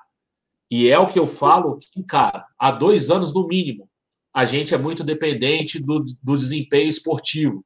Se a gente estiver nas finais, o sócio torcedor dá um boom, porque todo mundo quer ir no estádio. E é o único benefício que a gente tem com o nosso sócio torcedor. É prioridade na compra, né? Mesmo que ela seja mal feita, como foi mal feita no jogo do Grêmio, né? Que a gente sofreu aqui, a gente ficou igual um maluco dando F5 na porra do site do, do sócio torcedor para achar o ingresso. E não achamos, compramos lá no, na, quando era a fila normal, a gente foi comprar o ingresso. Então, a gente sabe disso tudo. Ao invés de ficar é, é, é, se perguntando o porquê da mobilização, a mobilização deles está fácil saber o porquê. O sócio torcedor é, ó, pequenininho, todo mundo quer ajudar com um pouquinho. Será que se o Flamengo fizer um sócio torcedor de 10 reais aí, não dando privilégios, sabe o que vai acontecer? O pessoal que é de um sócio maior vai migrar para o sócio menor, vai pagar menos e vai ter quase os mesmos benefícios. Ou a gente muda os nossos benefícios de sócio torcedor, ou a gente não vai sair desse número. Vai oscilar aí entre 100 mil, 120 mil, 130 mil. Se a gente chegar numa final, bate 150, 200, mas a gente vai ficar nisso. Então a lição que a gente tem que tirar desse movimento do Vasco é essa. A gente precisa mudar os nossos benefícios para que a gente seja mais atrativo, não só na, na questão do, do, do, desempenho esportivo. A gente vai ter seis meses aí, ó. Os, o primeiro semestre nosso é bem, é bem difícil de atrair sócio torcedor. Quem já é, já é. E vai, quem já é desde muito tempo, vai continuar sendo igual o Alan, igual a mim. É, o Alan vai todo, todo jogo no estádio, tá lá, compra o ingresso, tem a sua prioridade, tudo certo. Mas e quem não é? Como atrair esse cara para ser sócio em pleno carioca? É isso que eu acho que o Flamengo tem que pensar. Né? O movimento do Vasco pode servir de um alerta para o Flamengo pensar um pouco mais nessas questões dos benefícios. É isso que eu acho. Não sei se, se é boa, isso. Boa. É. Agora, arrasca, arrasca, arrasca. O que seria Vamos... um duplo, Marquito? Duplo, duplo no basquete são pontos e assistências, né? Então, o que, que acontece? O, o, o pessoal pegou essa nomenclatura do, do basquete, que tem o triplo-duplo ainda, né? Que seria pontos, assistências, assistências e rebotes, seria um triplo-duplo. O duplo-duplo são pontos e assistências no futebol, gols e assistências. E aí é o garçom artilheiro, né? O Arrascaeta é um cara que conseguiu nesse ano já, já uma faltando duas rodadas para o Flamengo, é o cara que conseguiu esse duplo-duplo, né? E assim, o feito é, é, é, muito raro. Né? Em 10 anos, são pouquíssimos jogadores que conseguiram. né? O, o, foi o Ronaldinho Gaúcho e o Bernard em 2012, o Rafael Sobes em 2013 e o Jadson em 2015, que alcançaram isso uh, uh, uh, no campeonato. Mas todos eles tinham mais do que 34 partidas. O, o Arrascaeta é o cara que consegue isso com apenas, espantem-se, 21 jogos. Ele tem 12 gols, 12 assistências em 21 jogos. Se for fazer uma média, é mais de um por partida. Cada partida ou ele dá um gol, ou ele faz um, ou, ele, ou ele faz ou ele dá um gol para alguém. É, é, um absurdo, né, Alan? O que joga esse cara, o que faz esse cara é. É, é, é um cara que vai, um cara que vai se tornar ídolo, cara, mais cedo ou mais tarde no Flamengo. É 0,55, né, Marquinhos? Para gol, né? É, e para assistência também, cara. Porque são é, 12. Se somada mais de uma partida. Não, é. Se você pegar, porque assim, são 21 jogos, 12 assistências e barra 12 gols. Então dá 0,5, 0,5, 5,5. Né? Vamos colocar assim. É o que dá de média, é uma média absurda o que o Arrascaeta consegue. E assim, quando você pega o quarteto, o quarteto não apenas o, é, é, os números que o Arrascaeta tem, mas esse quarteto do Flamengo, ele está com 98 gols. 98 gols. O Everton Ribeiro tem 7 gols. É o que tem o menor número de gols. Mas, assim, são números muito expressivos. Muito. E o Arrascaeta faz uma temporada fantástica, sensacional. Assim como o Bruno Henrique faz a dele, assim como o Gabigol faz a dele, e aí, Marcão, a gente tem que voltar no treinador. Não tem como. É, assim, tem que elogiar muito o Arrascaeta, tem que elogiar todos eles, tem que falar muito do duplo-duplo do Arrascaeta, que são 12 gols, 12 assistências. Tem que falar das jogadas diferenciadas que o Arrascaeta fez. Tem que falar do gol de bicicleta, que para mim continua sendo o mais bonito do ano, apesar de respeitar os que acreditam que o gol de escanteio lá do Ceará, aquele gol de trivela lá, com aquela bola parada, alguns acham até que é mais bonito do que o do Arrascaeta. Eu não acho, porque aquele lá, a bola tá parada. Então, o cara conseguiu dar uma porrada seca na bola, ok. Conseguiu botar uma curva sensacional na bola. Mas o grau de dificuldade. Ah, mas a bola tá parada, cara. amigão. A bola tá parada. O Arrascaeta teve que pegar o tempo certo da bola para dar a bicicleta para no ar pegar, ela encaixar e jogá-la no ângulo. Então, assim, eu entendo que são gostos, mas além dele ter feito esse duplo-duplo, ele me fez o gol mais bonito do ano no futebol brasileiro e, por que não, no futebol mundial. Vai concorrer para ser. Mas a gente tem que exaltar o JJ. Porque tudo isso acontece, Marcão, e não é coincidência, cara. É porque o JJ conseguiu, além de colocar o esquema tático, ele conseguiu trabalhar a cabeça dos jogadores. Ele conseguiu trabalhar com que os caras pudessem é, entregar ao máximo o que eles podem render de melhor. E tudo isso é graças à metodologia de trabalho do JJ e tudo que ele vem fazendo que transformou o futebol brasileiro e, para nossa alegria, transformou o clube de regatas do Flamengo nessa máquina rubro-negra. A gente não tem apenas um time de futebol. Hoje a gente tem uma máquina. Flamengo se transformou numa máquina de moer essas merdas desse time cocô que a gente enfrentou no Brasil em 2019. se a gente for falar questão de técnico e tudo, a temporada do Arrascaeta era para ser melhor, né? Começo do ano ele não é titular, o Arrascaeta não pode jogar com o Bruno Henrique, tem não Vitinho. Concordo, não concordo. Sabe por quê? Porque ah. na da bosta do Abel, eu não acredito, eu não estou convencido que ele pudesse render o que ele vem rendendo na mão. Não, ele, não render, ele renderia mais do que, estiver, do que parado no banco. Ele ficou muito jogo no banco sem jogar. Não, então. Mas assim, o cara também não estava feliz. Por quê? Porque o cara já entrava, já desconsolou. Assim, o cara já entrava com a torcida contra. Você tá entendendo? O cara já botava ele meio que na furada, falando assim: vai lá, tu não é o Tudão? Entra lá. O cara já entrava com torcida contra pro cara, ó, não render, parceiro. Por quê? O queridinho dele não era. Pô, o cara foi falar pro Júnior. Ah, não sei para que, contrataram o Arrascaeta. Eu não queria o Arrascaeta. Que absurdo, cara. Como é que um técnico. Ainda bem, ainda bem que ele não tem voz, né? Nas como é contratações. que o técnico vai falar que não quer contratação de um jogador bom? Ah, eu não queria nem o Gabigol nem o Arrascaeta.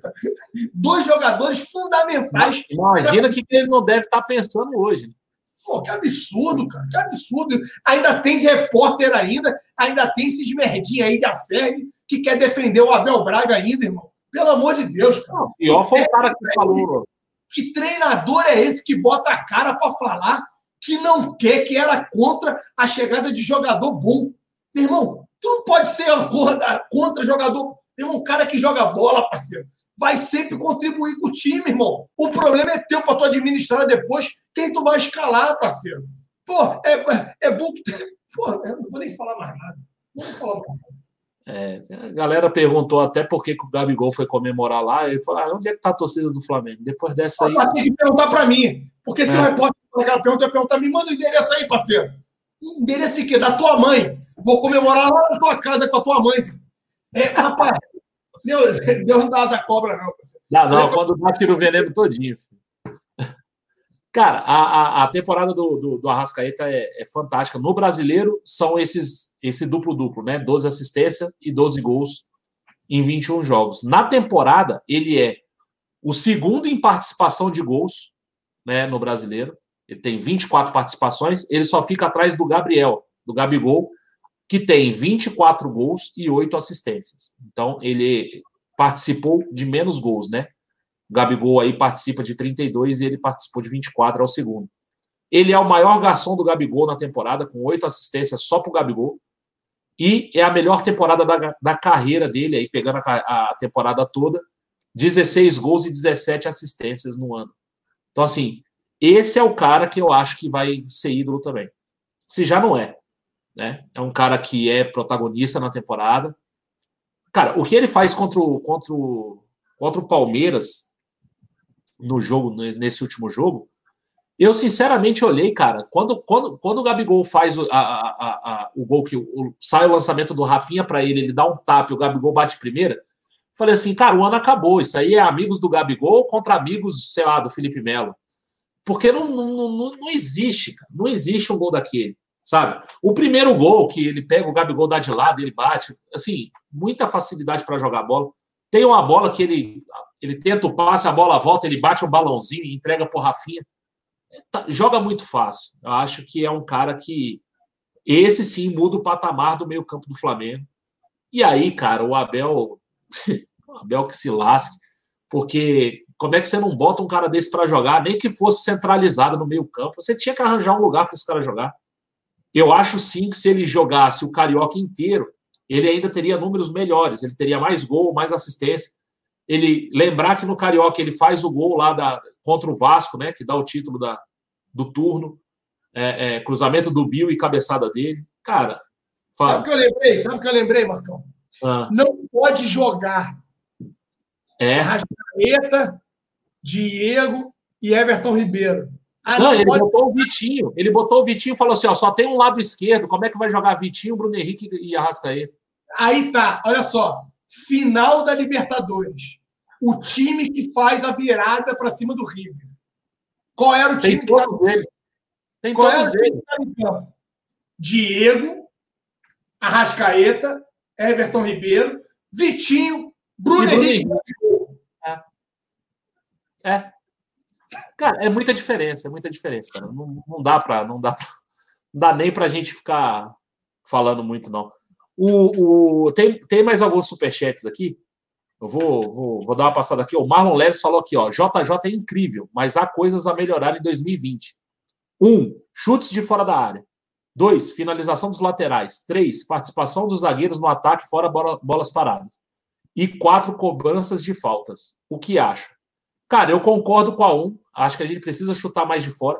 A gente tem tentado, mas tem muita gente na frente da área em 90% dos jogos do Flamengo. Então a gente tem tentado, tem batido muito na zaga. Mas eu acho que a gente já tem melhorado nisso, precisa melhorar mais. Eu não vejo eh, como melhorar em finalizações dos laterais, não, não chegam muito para finalizar.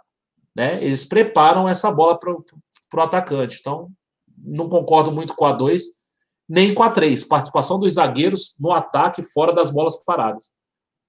O atacante, o zagueiro para subir lá para o ataque, cara. Lembrar que nossos atacantes já jogam além da linha do meio de campo. Quando a gente está com a bola, você pode ver, o Rodrigo Caio está ali em cima da linha, o Pablo Mari também, em cima da linha do meio de campo. Não tem muito mais como um atacante participar do momento ofensivo. Senão vira bagunça, né? E aí a gente já viu essa bagunça já em algumas vezes no Flamengo. Vira bagunça e aí a gente perde defensivamente. E cobranças de faltas. Aí eu acho que sim. Acho que a gente precisa melhorar também. Faz muito tempo que a gente não faz um gol em cobrança de falta. O último gol de falta, acho que foi do Diego na Libertadores do ano passado. Mas isso, essa culpa aí é dos jogadores. Porque eles não deixam o, o Arão bater falta. Porque se deixasse, a gente já tinha feito gol de falta. Olha só. O João Holanda está lembrando uma coisa aqui, Marcão. Ah por quatro meses que a gente está sem da última derrota. A última derrota do Flamengo foi contra o Bahia, irmão. Aquele 3 a 0 De lá para cá, meu parceiro. A gente não perdeu mais para ninguém, meu parceiro. Alan, quantos jogos a gente tem na temporada? Você tem ideia? Ah, cara, vamos lá. Brasileiro são 38. Então, a gente já jogou 35, né? Não, pô. 36. É. 36. 36. Faltam dois. Então, então vamos lá. São 36 no brasileiro e são 13 na Libertadores, certo? 36 no brasileiro, mais 13 da Libertadores. Sabe quantos tem no Carioca? Ah, cara, Carioca só deve ser mais 13. Ah, acho que tem muito mais. Não, são Porque tem semifinal, tem final. São 18 datas, eu acho. São 18 datas. O Flamengo deve ter jogado aí umas 16. Não, jogou em 18. Não, não jogou porque a gente perde na semi pro, pro, pro, pro Fluminense, não é? No primeiro turno. Primeiro turno é semi que a gente perde. Vou colocar mais 16. Certo? E mais quantas de Copa do Brasil? O Copa do Brasil. Oitavas e quartas, mais, mais quatro jogos. Certo? É. O Flamengo está beirando os 70 jogos no ano. Tá? Isso deve ter aí perto. Ó, tá aqui, ó. Joel Reis falou aqui, ó. São 72 jogos. E é exatamente o que eu queria falar. São só sete derrotas. É, é menos de 10%. É menos de 10%. A gente conta na mão as derrotas, cara. Tá, mas assim, vamos lá. Sete derrotas. Quantas foram com o JJ? Porque Três. assim. Três. Foram três. Foram uma contra o. Emelec. O, uma contra o Emelec, uma contra o Bahia. Bahia. E tem mais uma perdida aí. Qual foi a outra que eu não lembro? Emelec, Bahia. Será que foi Porque só Emelec? O Paranaense a gente saiu empatando, foi nos pênaltis, não é. Não, então ele não tem outra derrota, não, cara. Acho que são só essas duas. São duas. São duas derrotas. O JJ só teve duas derrotas no ano, irmão. É. Cara, é um absurdo. O ano de 2019 do Flamengo é histórico, é absurdo. É, é coisa para a gente ficar velhinho e contar. E é por isso que eu estou fazendo esse canto aqui em casa. Esse negócio tem que ficar gravado para todo sempre, amém. Sabe? É, é, é, é um, é um absurdo. Pessoal. Marcou já mais de 10 mil fazendo o cantinho da vitória. Porra, tá foda, mano. Nunca mais faço uma promessa dessa. Pessoal aqui, ó, a Angélica Mello falou que são dois, o Guilherme Sá, dois. O pessoal aqui, ó, são só essas duas mesmo. O Craver, todo mundo aqui respondendo que são dois. Emelec Bahia, falou o Eduardo Duarte. O cara perdeu duas partidas, cara. Cara, o cara tem duas derrotas, Marcão. É um absurdo. É um absurdo, cara. É um absurdo. Ó, o Breno de Paula falou aqui, Bahia e LDU. Não é LDU, é o Emelec. LDU, quem perdeu já foi o, foi o Abel, lá na primeira fase. Uh... Aí, Alan, tem uma para você aqui, ó. O Jackson Flá falou aqui, ó. Salve arrombados. Uh, Alan, manda um abraço para minha irmã que está assistindo.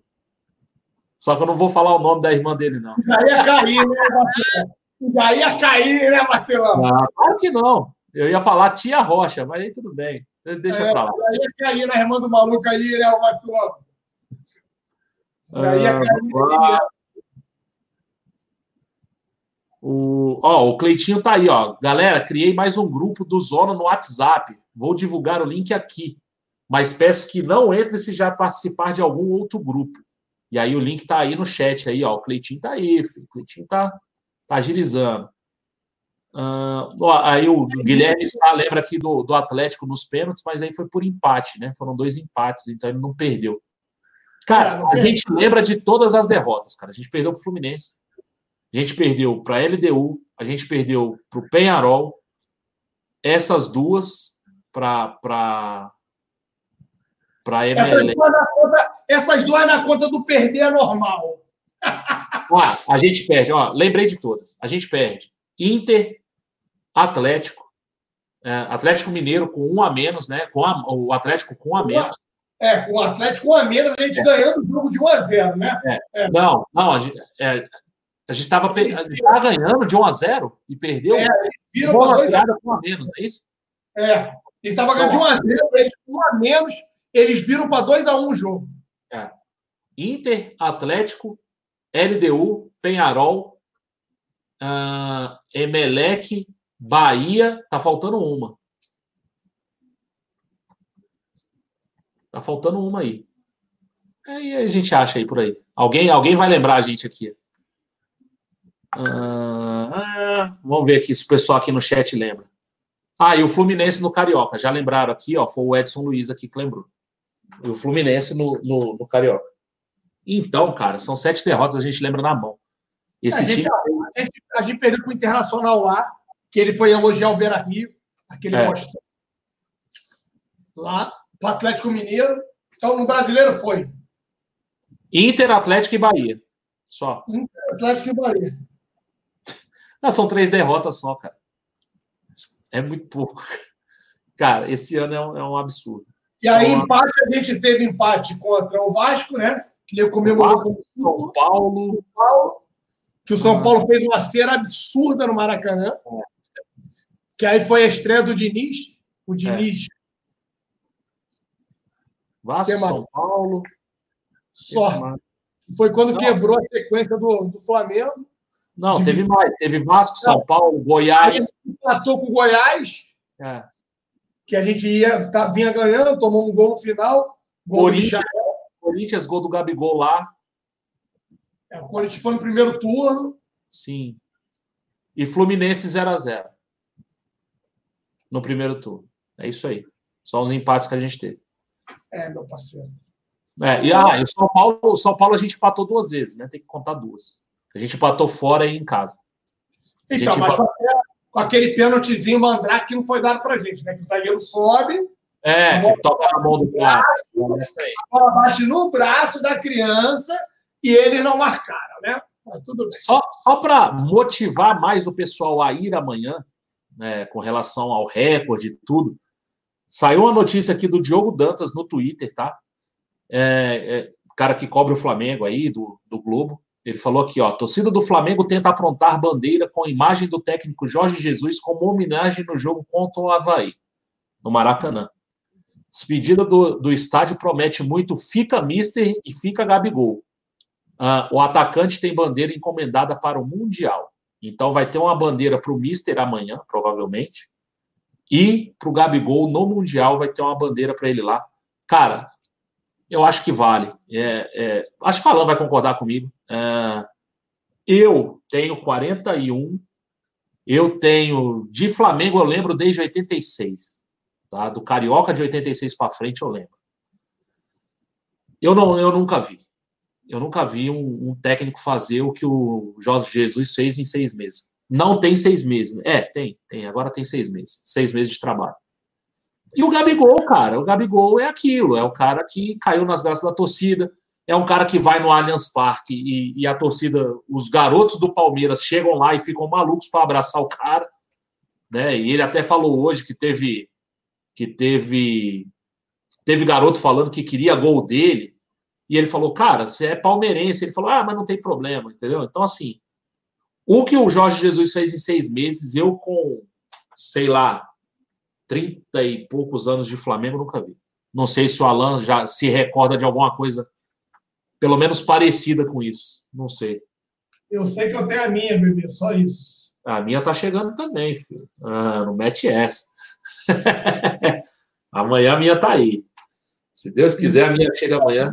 Galera, muita gente está perguntando da camisa, do boné. A gente vai organizar direitinho, né, Alan?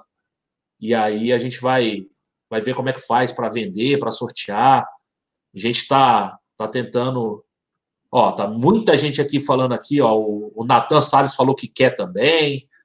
O Rickzinho Rubro Negro falou que lançou a braba. É, filho. Então, assim, a gente tem muita gente querendo a camisa, muita gente querendo o boné. O Alan estava com o boné até agora há pouco também. Uh, a gente vai a gente vai organizar de pelo menos sortear isso no começo, né? No princípio a gente vai sortear e aí depois a gente vai ver questão de vender as camisas e tal e vender o boné também. Então vocês podem esperar, não é isso, Alan? É, esperar o Perrota, o arrombado do Perrota resolver aí. Perrota é merda pra caramba. Pior que o problema não é nem mais com o Perrota agora, o problema está com a gente agora. Aí o, o I, I, Monteiro falou que aonde vai vender? Cara, aí quando a gente for vender, a gente vai avisar vocês direitinho, a gente vai fazer um negócio bem legal e tal. E quem é membro do, do Zona Rubro Negra vai poder concorrer aos sorteios do boné e da camisa e de, de outros brindes que a gente. Falando isso, eu vou ligar para o maluco para mandar fazer o boné para a gente já sortear para o negócio dos membros já. É, em janeiro, em janeiro começa a, a os sorteios para os membros, tá?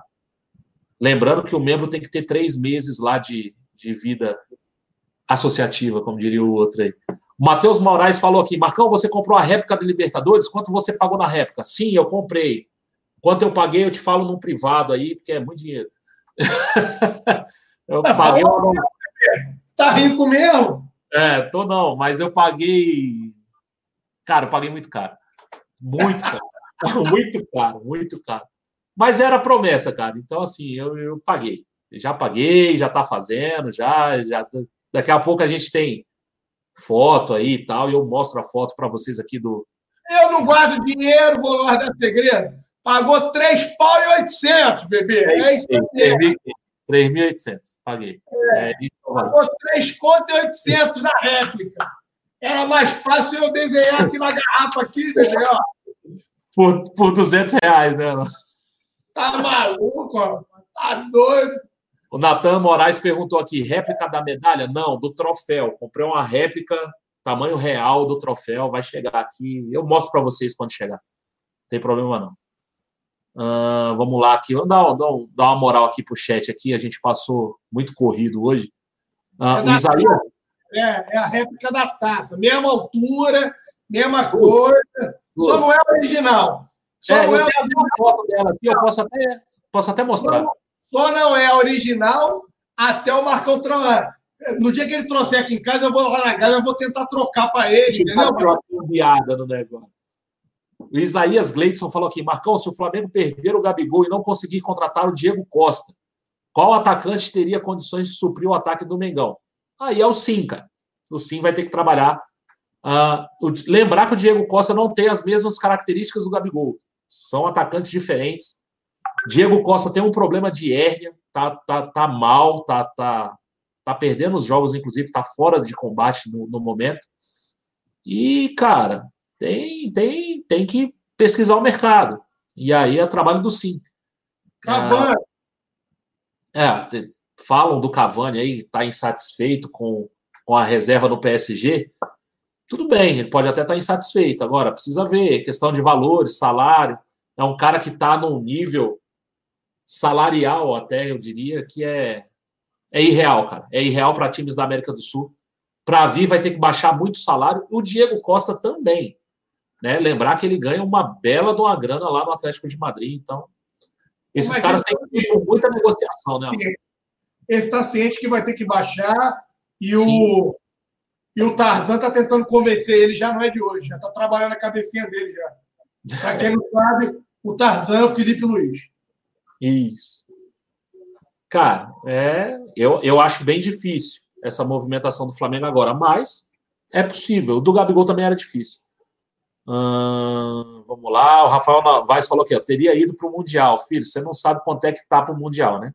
Tá bem por fora do preço. Então, é, tinha que comprar umas quatro, umas quatro réplicas dessa aí para ir para o Mundial. Uh, o Cleito está flodando o chat aqui com o grupo. Uh, vamos lá, o que mais aqui? Vamos aqui. Por que o BAP liberou 70 mil para a torcida Bacalhau e para o Fly só liberam 65.800? Porque não vai ter torcida adversária. Né? E é, esse jogo contra o Havaí, a gente vai ter essa oportunidade também de não ter torcida adversária nela. É, vamos lá. É, isso aí é a determinação do BEP. Eu, eu não sei nem se já. A Angélica que começou a colocar essa notícia aí. Eu teria que entender até se o BEP já deu essa autorização para eles, né? é, para comercializar 70 mil ingressos. É, agora, também fui pego de surpresa quando hoje eu li que estava liberado aí para a nossa torcida a comercialização também da Sul do setor visitante. Então, isso também abre a possibilidade, rapaziada, da gente passar dos 70 mil. Então, vamos olhar para o nosso jardim, esquecer o jardim do vizinho.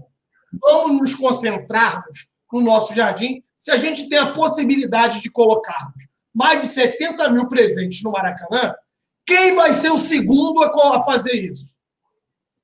Então, vamos olhar por esse prisma. Então, mais uma vez, eu convoco você, torcedor rubro-negro, amanhã está presente no Maracanã. Façam esse esforço. Vamos com tudo. Vamos bater essa marca aí. Vamos quebrar esse recorde acima de 70 mil presentes, porque nenhum clube conseguiu colocar nesse novo Maracanã essa marca aí, esse público lá dentro. Então, vamos com tudo, porque amanhã a gente tem mais esse recorde a quebrar. Ah, vamos lá. Tem alguns superchats aqui. Ah, vamos aqui, ó. O Vitor L. Alan, ano que vem é pote 1. Quem diria que o time mais cabaço que a gente conhecia, é, é, é, isso de pote 1 já nos tira uma preocupação grande, vocês não acham? O que me tira a preocupação, ele está falando do sorteio da Libertadores para o ano que vem. A gente vai estar tá no pote 1, e aí a gente já foi pote 3, né? Liberou o pote 4 aí. E aí o pote 1 são os times mais fortes, o pote 2 e assim vai caindo, né? É, a gente no pote 1 é uma ótima. O que me deixa mais tranquilo não é nem o pote, é o nosso time. É o que a gente montou, o nosso elenco. É o técnico que a gente tem, é a estratégia de jogo que a gente tem é a intensidade que a gente bota nos jogos. Isso me tranquiliza mais até do que o pote, né? Mas, claro, é uma ótima estar no pote 1. Se a gente for pegar a Libertadores que o Grêmio vence em 2017 e ver os adversários do Grêmio, eu vou pegar aqui a lista e vou passar para vocês. Vocês vão ver a importância de estar no pote 1. É, é claro que é uma baita de uma vantagem. O que me deixa despreocupado é o futebol que a gente joga né? Porque, até porque a gente já pegou alguns grupos fáceis e caiu na primeira fase. É, mas, claro que é uma baita vantagem estar no pote 1. Esse passado não nos pertence mais, bebê. Viramos, olha só. A gente tem que parar com essas coisas antigas, né? Ah, porque a gente não tem o peso da camisa. Cansei de ouvir isso, o bigode falava, não, mas é, é quem está levando vantagem, quem é o favorito é o Grêmio, porque o Grêmio que historicamente, ah, que já chega mais vezes na final, ah, porque o peso da camisa, ah, porque não tem mais nada disso, peso dos meus ovos, acabou tudo isso, acabou essa palhaçada de que o Flamengo não sabe disputar mais competição sul-americana, de que isso, de que aquilo, de que papapá, morreu tudo isso de que agora o Flamengo treine. O Flamengo conquistou duas grandes competições, toda aquela pressão, todo aquele peso, todo esse besteirol, igual a Angélica colocou aqui, caiu por terra, irmão. Acabou isso. Daqui para frente não tem mais essa historinha, não tem mais esse blá blá blá, não tem mais essa palhaçadinha de ah, porque fulano é time copeiro, porque o Flamengo não sabe jogar, porque não sei o que, não sei o que lá. Acabou, acabou, beleza? Vamos parar com essas palhaçadas, com essas falácias. Acabou, acabou. Daqui para frente não tem mais essa. Esse time derrubou todas essas palhaçadinhas que todo mundo falou por anos e anos. todo mundo vinha com essas palhaçadas, essas falácias aí, e se perdurou por anos e anos. Acabou. Agora não tem mais essas babaquices. Chega. Só, só para mostrar como um pote alto é, é, é, importante, né? Um pote ou um ou dois é importante. Grêmio em 2017, tá? Os confrontos. Na fase de grupo, ele pegou o Zamora, o Deportes Iquique e o Guarani do Paraguai. Beleza? Então, vamos lá. Guarani do Paraguai, Deportes Iquique e Zamora. Nas oitavas, pegou o Godoy Cruz. Nas quartas, pegou o Botafogo. Potente Botafogo. Na semifinal, ele pegou o Barcelona do Equador. E na final, ele pegou o Lanús. Então, assim. E foi o quê? E foi campeão, não foi? Foi campeão. Tá bom, beleza. Agora pega o que o Flamengo. Assim, os adversários que o Flamengo venceu o Flam... até ser campeão. Vamos lá. Isso. Então, o Flamengo foi o time que venceu o maior número de campeões da Libertadores nessa temporada, tá? O Flamengo pega na primeira fase Penharol, LDU e San José. São dois campeões, certo? Beleza. Aí ele pega o, pega o Inter, é, pega Emelec, Inter, Grêmio e River. Essa foi a campanha do Flamengo. Ou seja, ó, ó, derrubou todo mundo, não tem negócio de peso de camisa, varal da puta que pariu, é o não, caralho. Isso aí, isso aí é uma coisa. Isso, isso aí tudo bem. Isso, isso é uma coisa. O que eu estou falando é: se você tiver num poste melhor, certamente você vai pegar adversários mais fracos. Né? A, a, a, a Libertadores do Grêmio foi muito mais tranquila do que a do Flamengo. Qual você prefere? Depois de ser campeão, eu prefiro a nossa.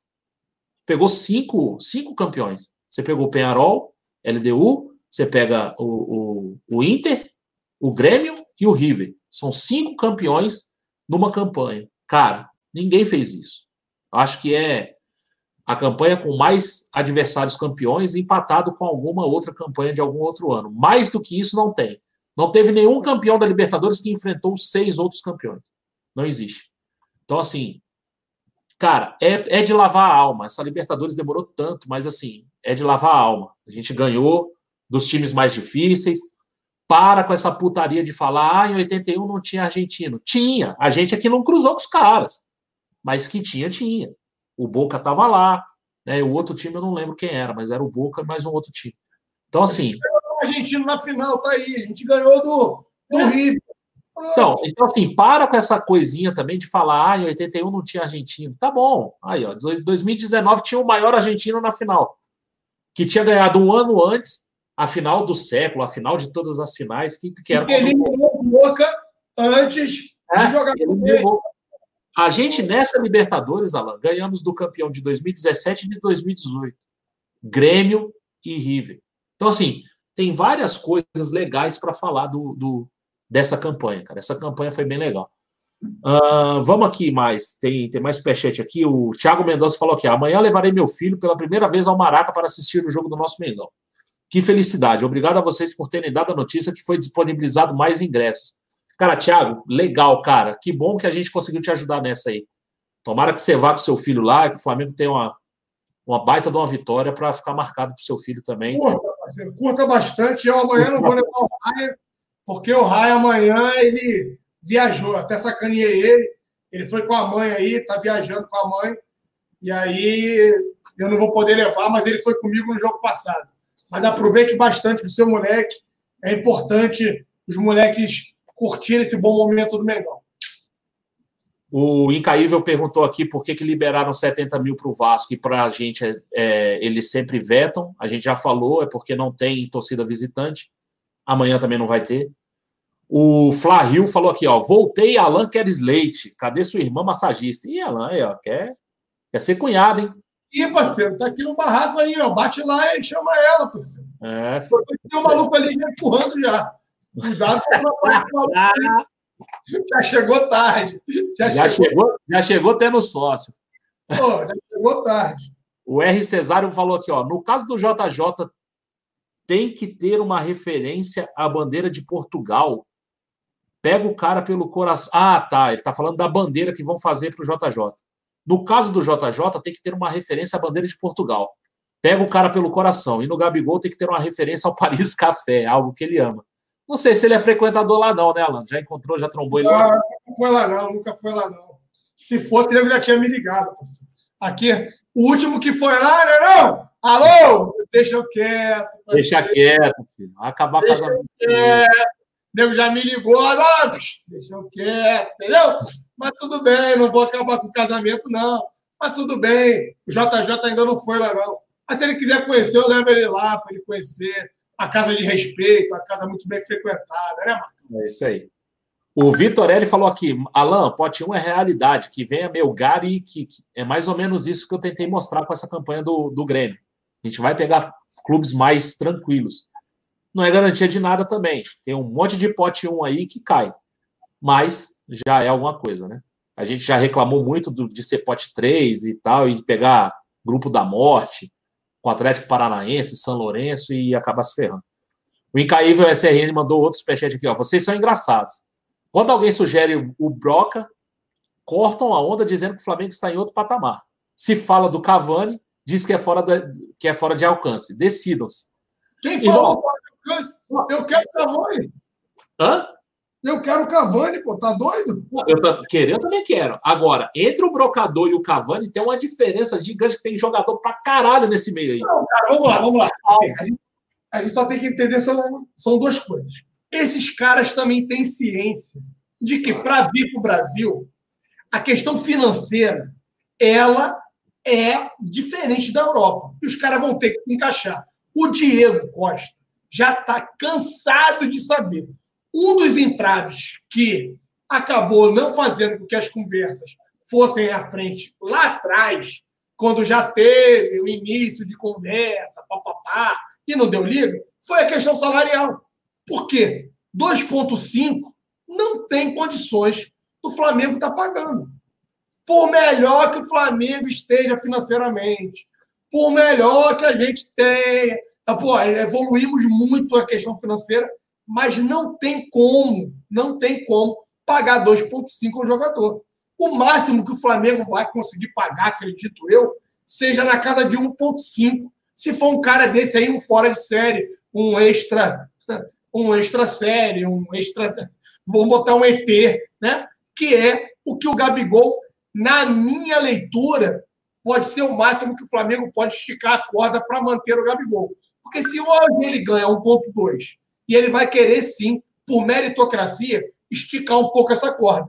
Mais do que 1,5, eu acho que é impossível o Flamengo esticar. Porque se o Flamengo já paga 1,2 para o cara e o cara fez todo esse estardalhaço aqui no Rio de Janeiro, o Flamengo deve esticar um pouquinho essa corda aí e, quem sabe, bater aí é, na casa de 1,5. Mais do que isso, galera, já começa a fugir, é, ficar totalmente fora da, da realidade do Brasil, né? E aí começa a fazer com que os demais jogadores também queiram melhorar suas condições financeiras. Então, na minha leitura, eu posso estar completamente equivocado, o teto, né, para um cara aí, um fora de série, deva ser aí esse 1,5. E ele vai ter, ou o Cavani, ou o Diego Costa, vão ter que se adaptar ou entrar nessa questão financeira. Se não aceitarem isso, infelizmente, não vai ter negócio. Né? Essa é a leitura que eu faço. É, eu, eu concordo bastante. Eu acho que a gente também não está aí rasgando dinheiro, não. E outra, e eles sabem disso, Marcos. Eles sabem É, disso. claro. Não, e, e falam, né? O, o Marcos Braz já falou, cara, ó, a gente continua com o pé no chão, a gente sabe do nosso limite, tal, porque não é festa, né? Não, não é festa ainda. E ninguém vai fazer a questão da austeridade financeira, a questão do, do presidente ter que pagar com seu próprio patrimônio. Acabou aquela palhaçadinha de qualquer um que venha assumir o clube de regata do Flamengo querer ficar fazendo besteira, tá, galera? Ter a tal da irresponsabilidade financeira, fiscal. Acabou isso. Então, os caras, hoje em dia, os caras já chegam no clube com essa ciência, sabendo que, assim, eles têm algo a perder. Quando eles assinam lá e assumem o clube, eles têm ciência do que pode ocorrer com eles. Então, isso aí foi uma das coisas que mudaram lá no estatuto do clube, que foi muito positivo e que nos traz uma certa tranquilidade. Então, e outra, tanto o Landim quanto o time que está com ele lá, a gente pode ter uma crítica ou outra, são pessoas que têm e fizeram parte daquele plano lá da antiga era, da antiga gestão, que ajudaram o Flamengo a se transformar nessa potência também que é hoje. Então, fiquem tranquilos que isso não vai acontecer, galera. O Vitor Greg mandou aqui um superchat falando aqui, Marcão, o flamenguista pessimista. Não, flamenguista realista. O, o, o que faz conta. É o que não entra na galhofa, entendeu? De, ah, já é campeão. Calma, vamos fazer conta e vamos tranquilo. É, esse é o Marcão. E o Walter Santiago falou aqui, ó, ano que vem a Paulistada vai estar em peso na Liberta. O que vocês acham? Eu acho que é igual todo ano. Esse ano só não foi o Corinthians. Né? Se a gente for lembrar, só não foi o Corinthians. O São Paulo estava na pré e não se classificou, né? Então, acho que não muda muita coisa, não, cara. É, a, a realidade é, os paulistas continuam aí, o Flamengo é líder de um campeonato paulista, né? Tem o Palmeiras e o Santos aí na, na segunda, o Santos e o Palmeiras, né? Na segunda e terceira posições, respectivamente. O Corinthians perde todas as partidas. A partida que devia perder ganhou, que foi hoje, né?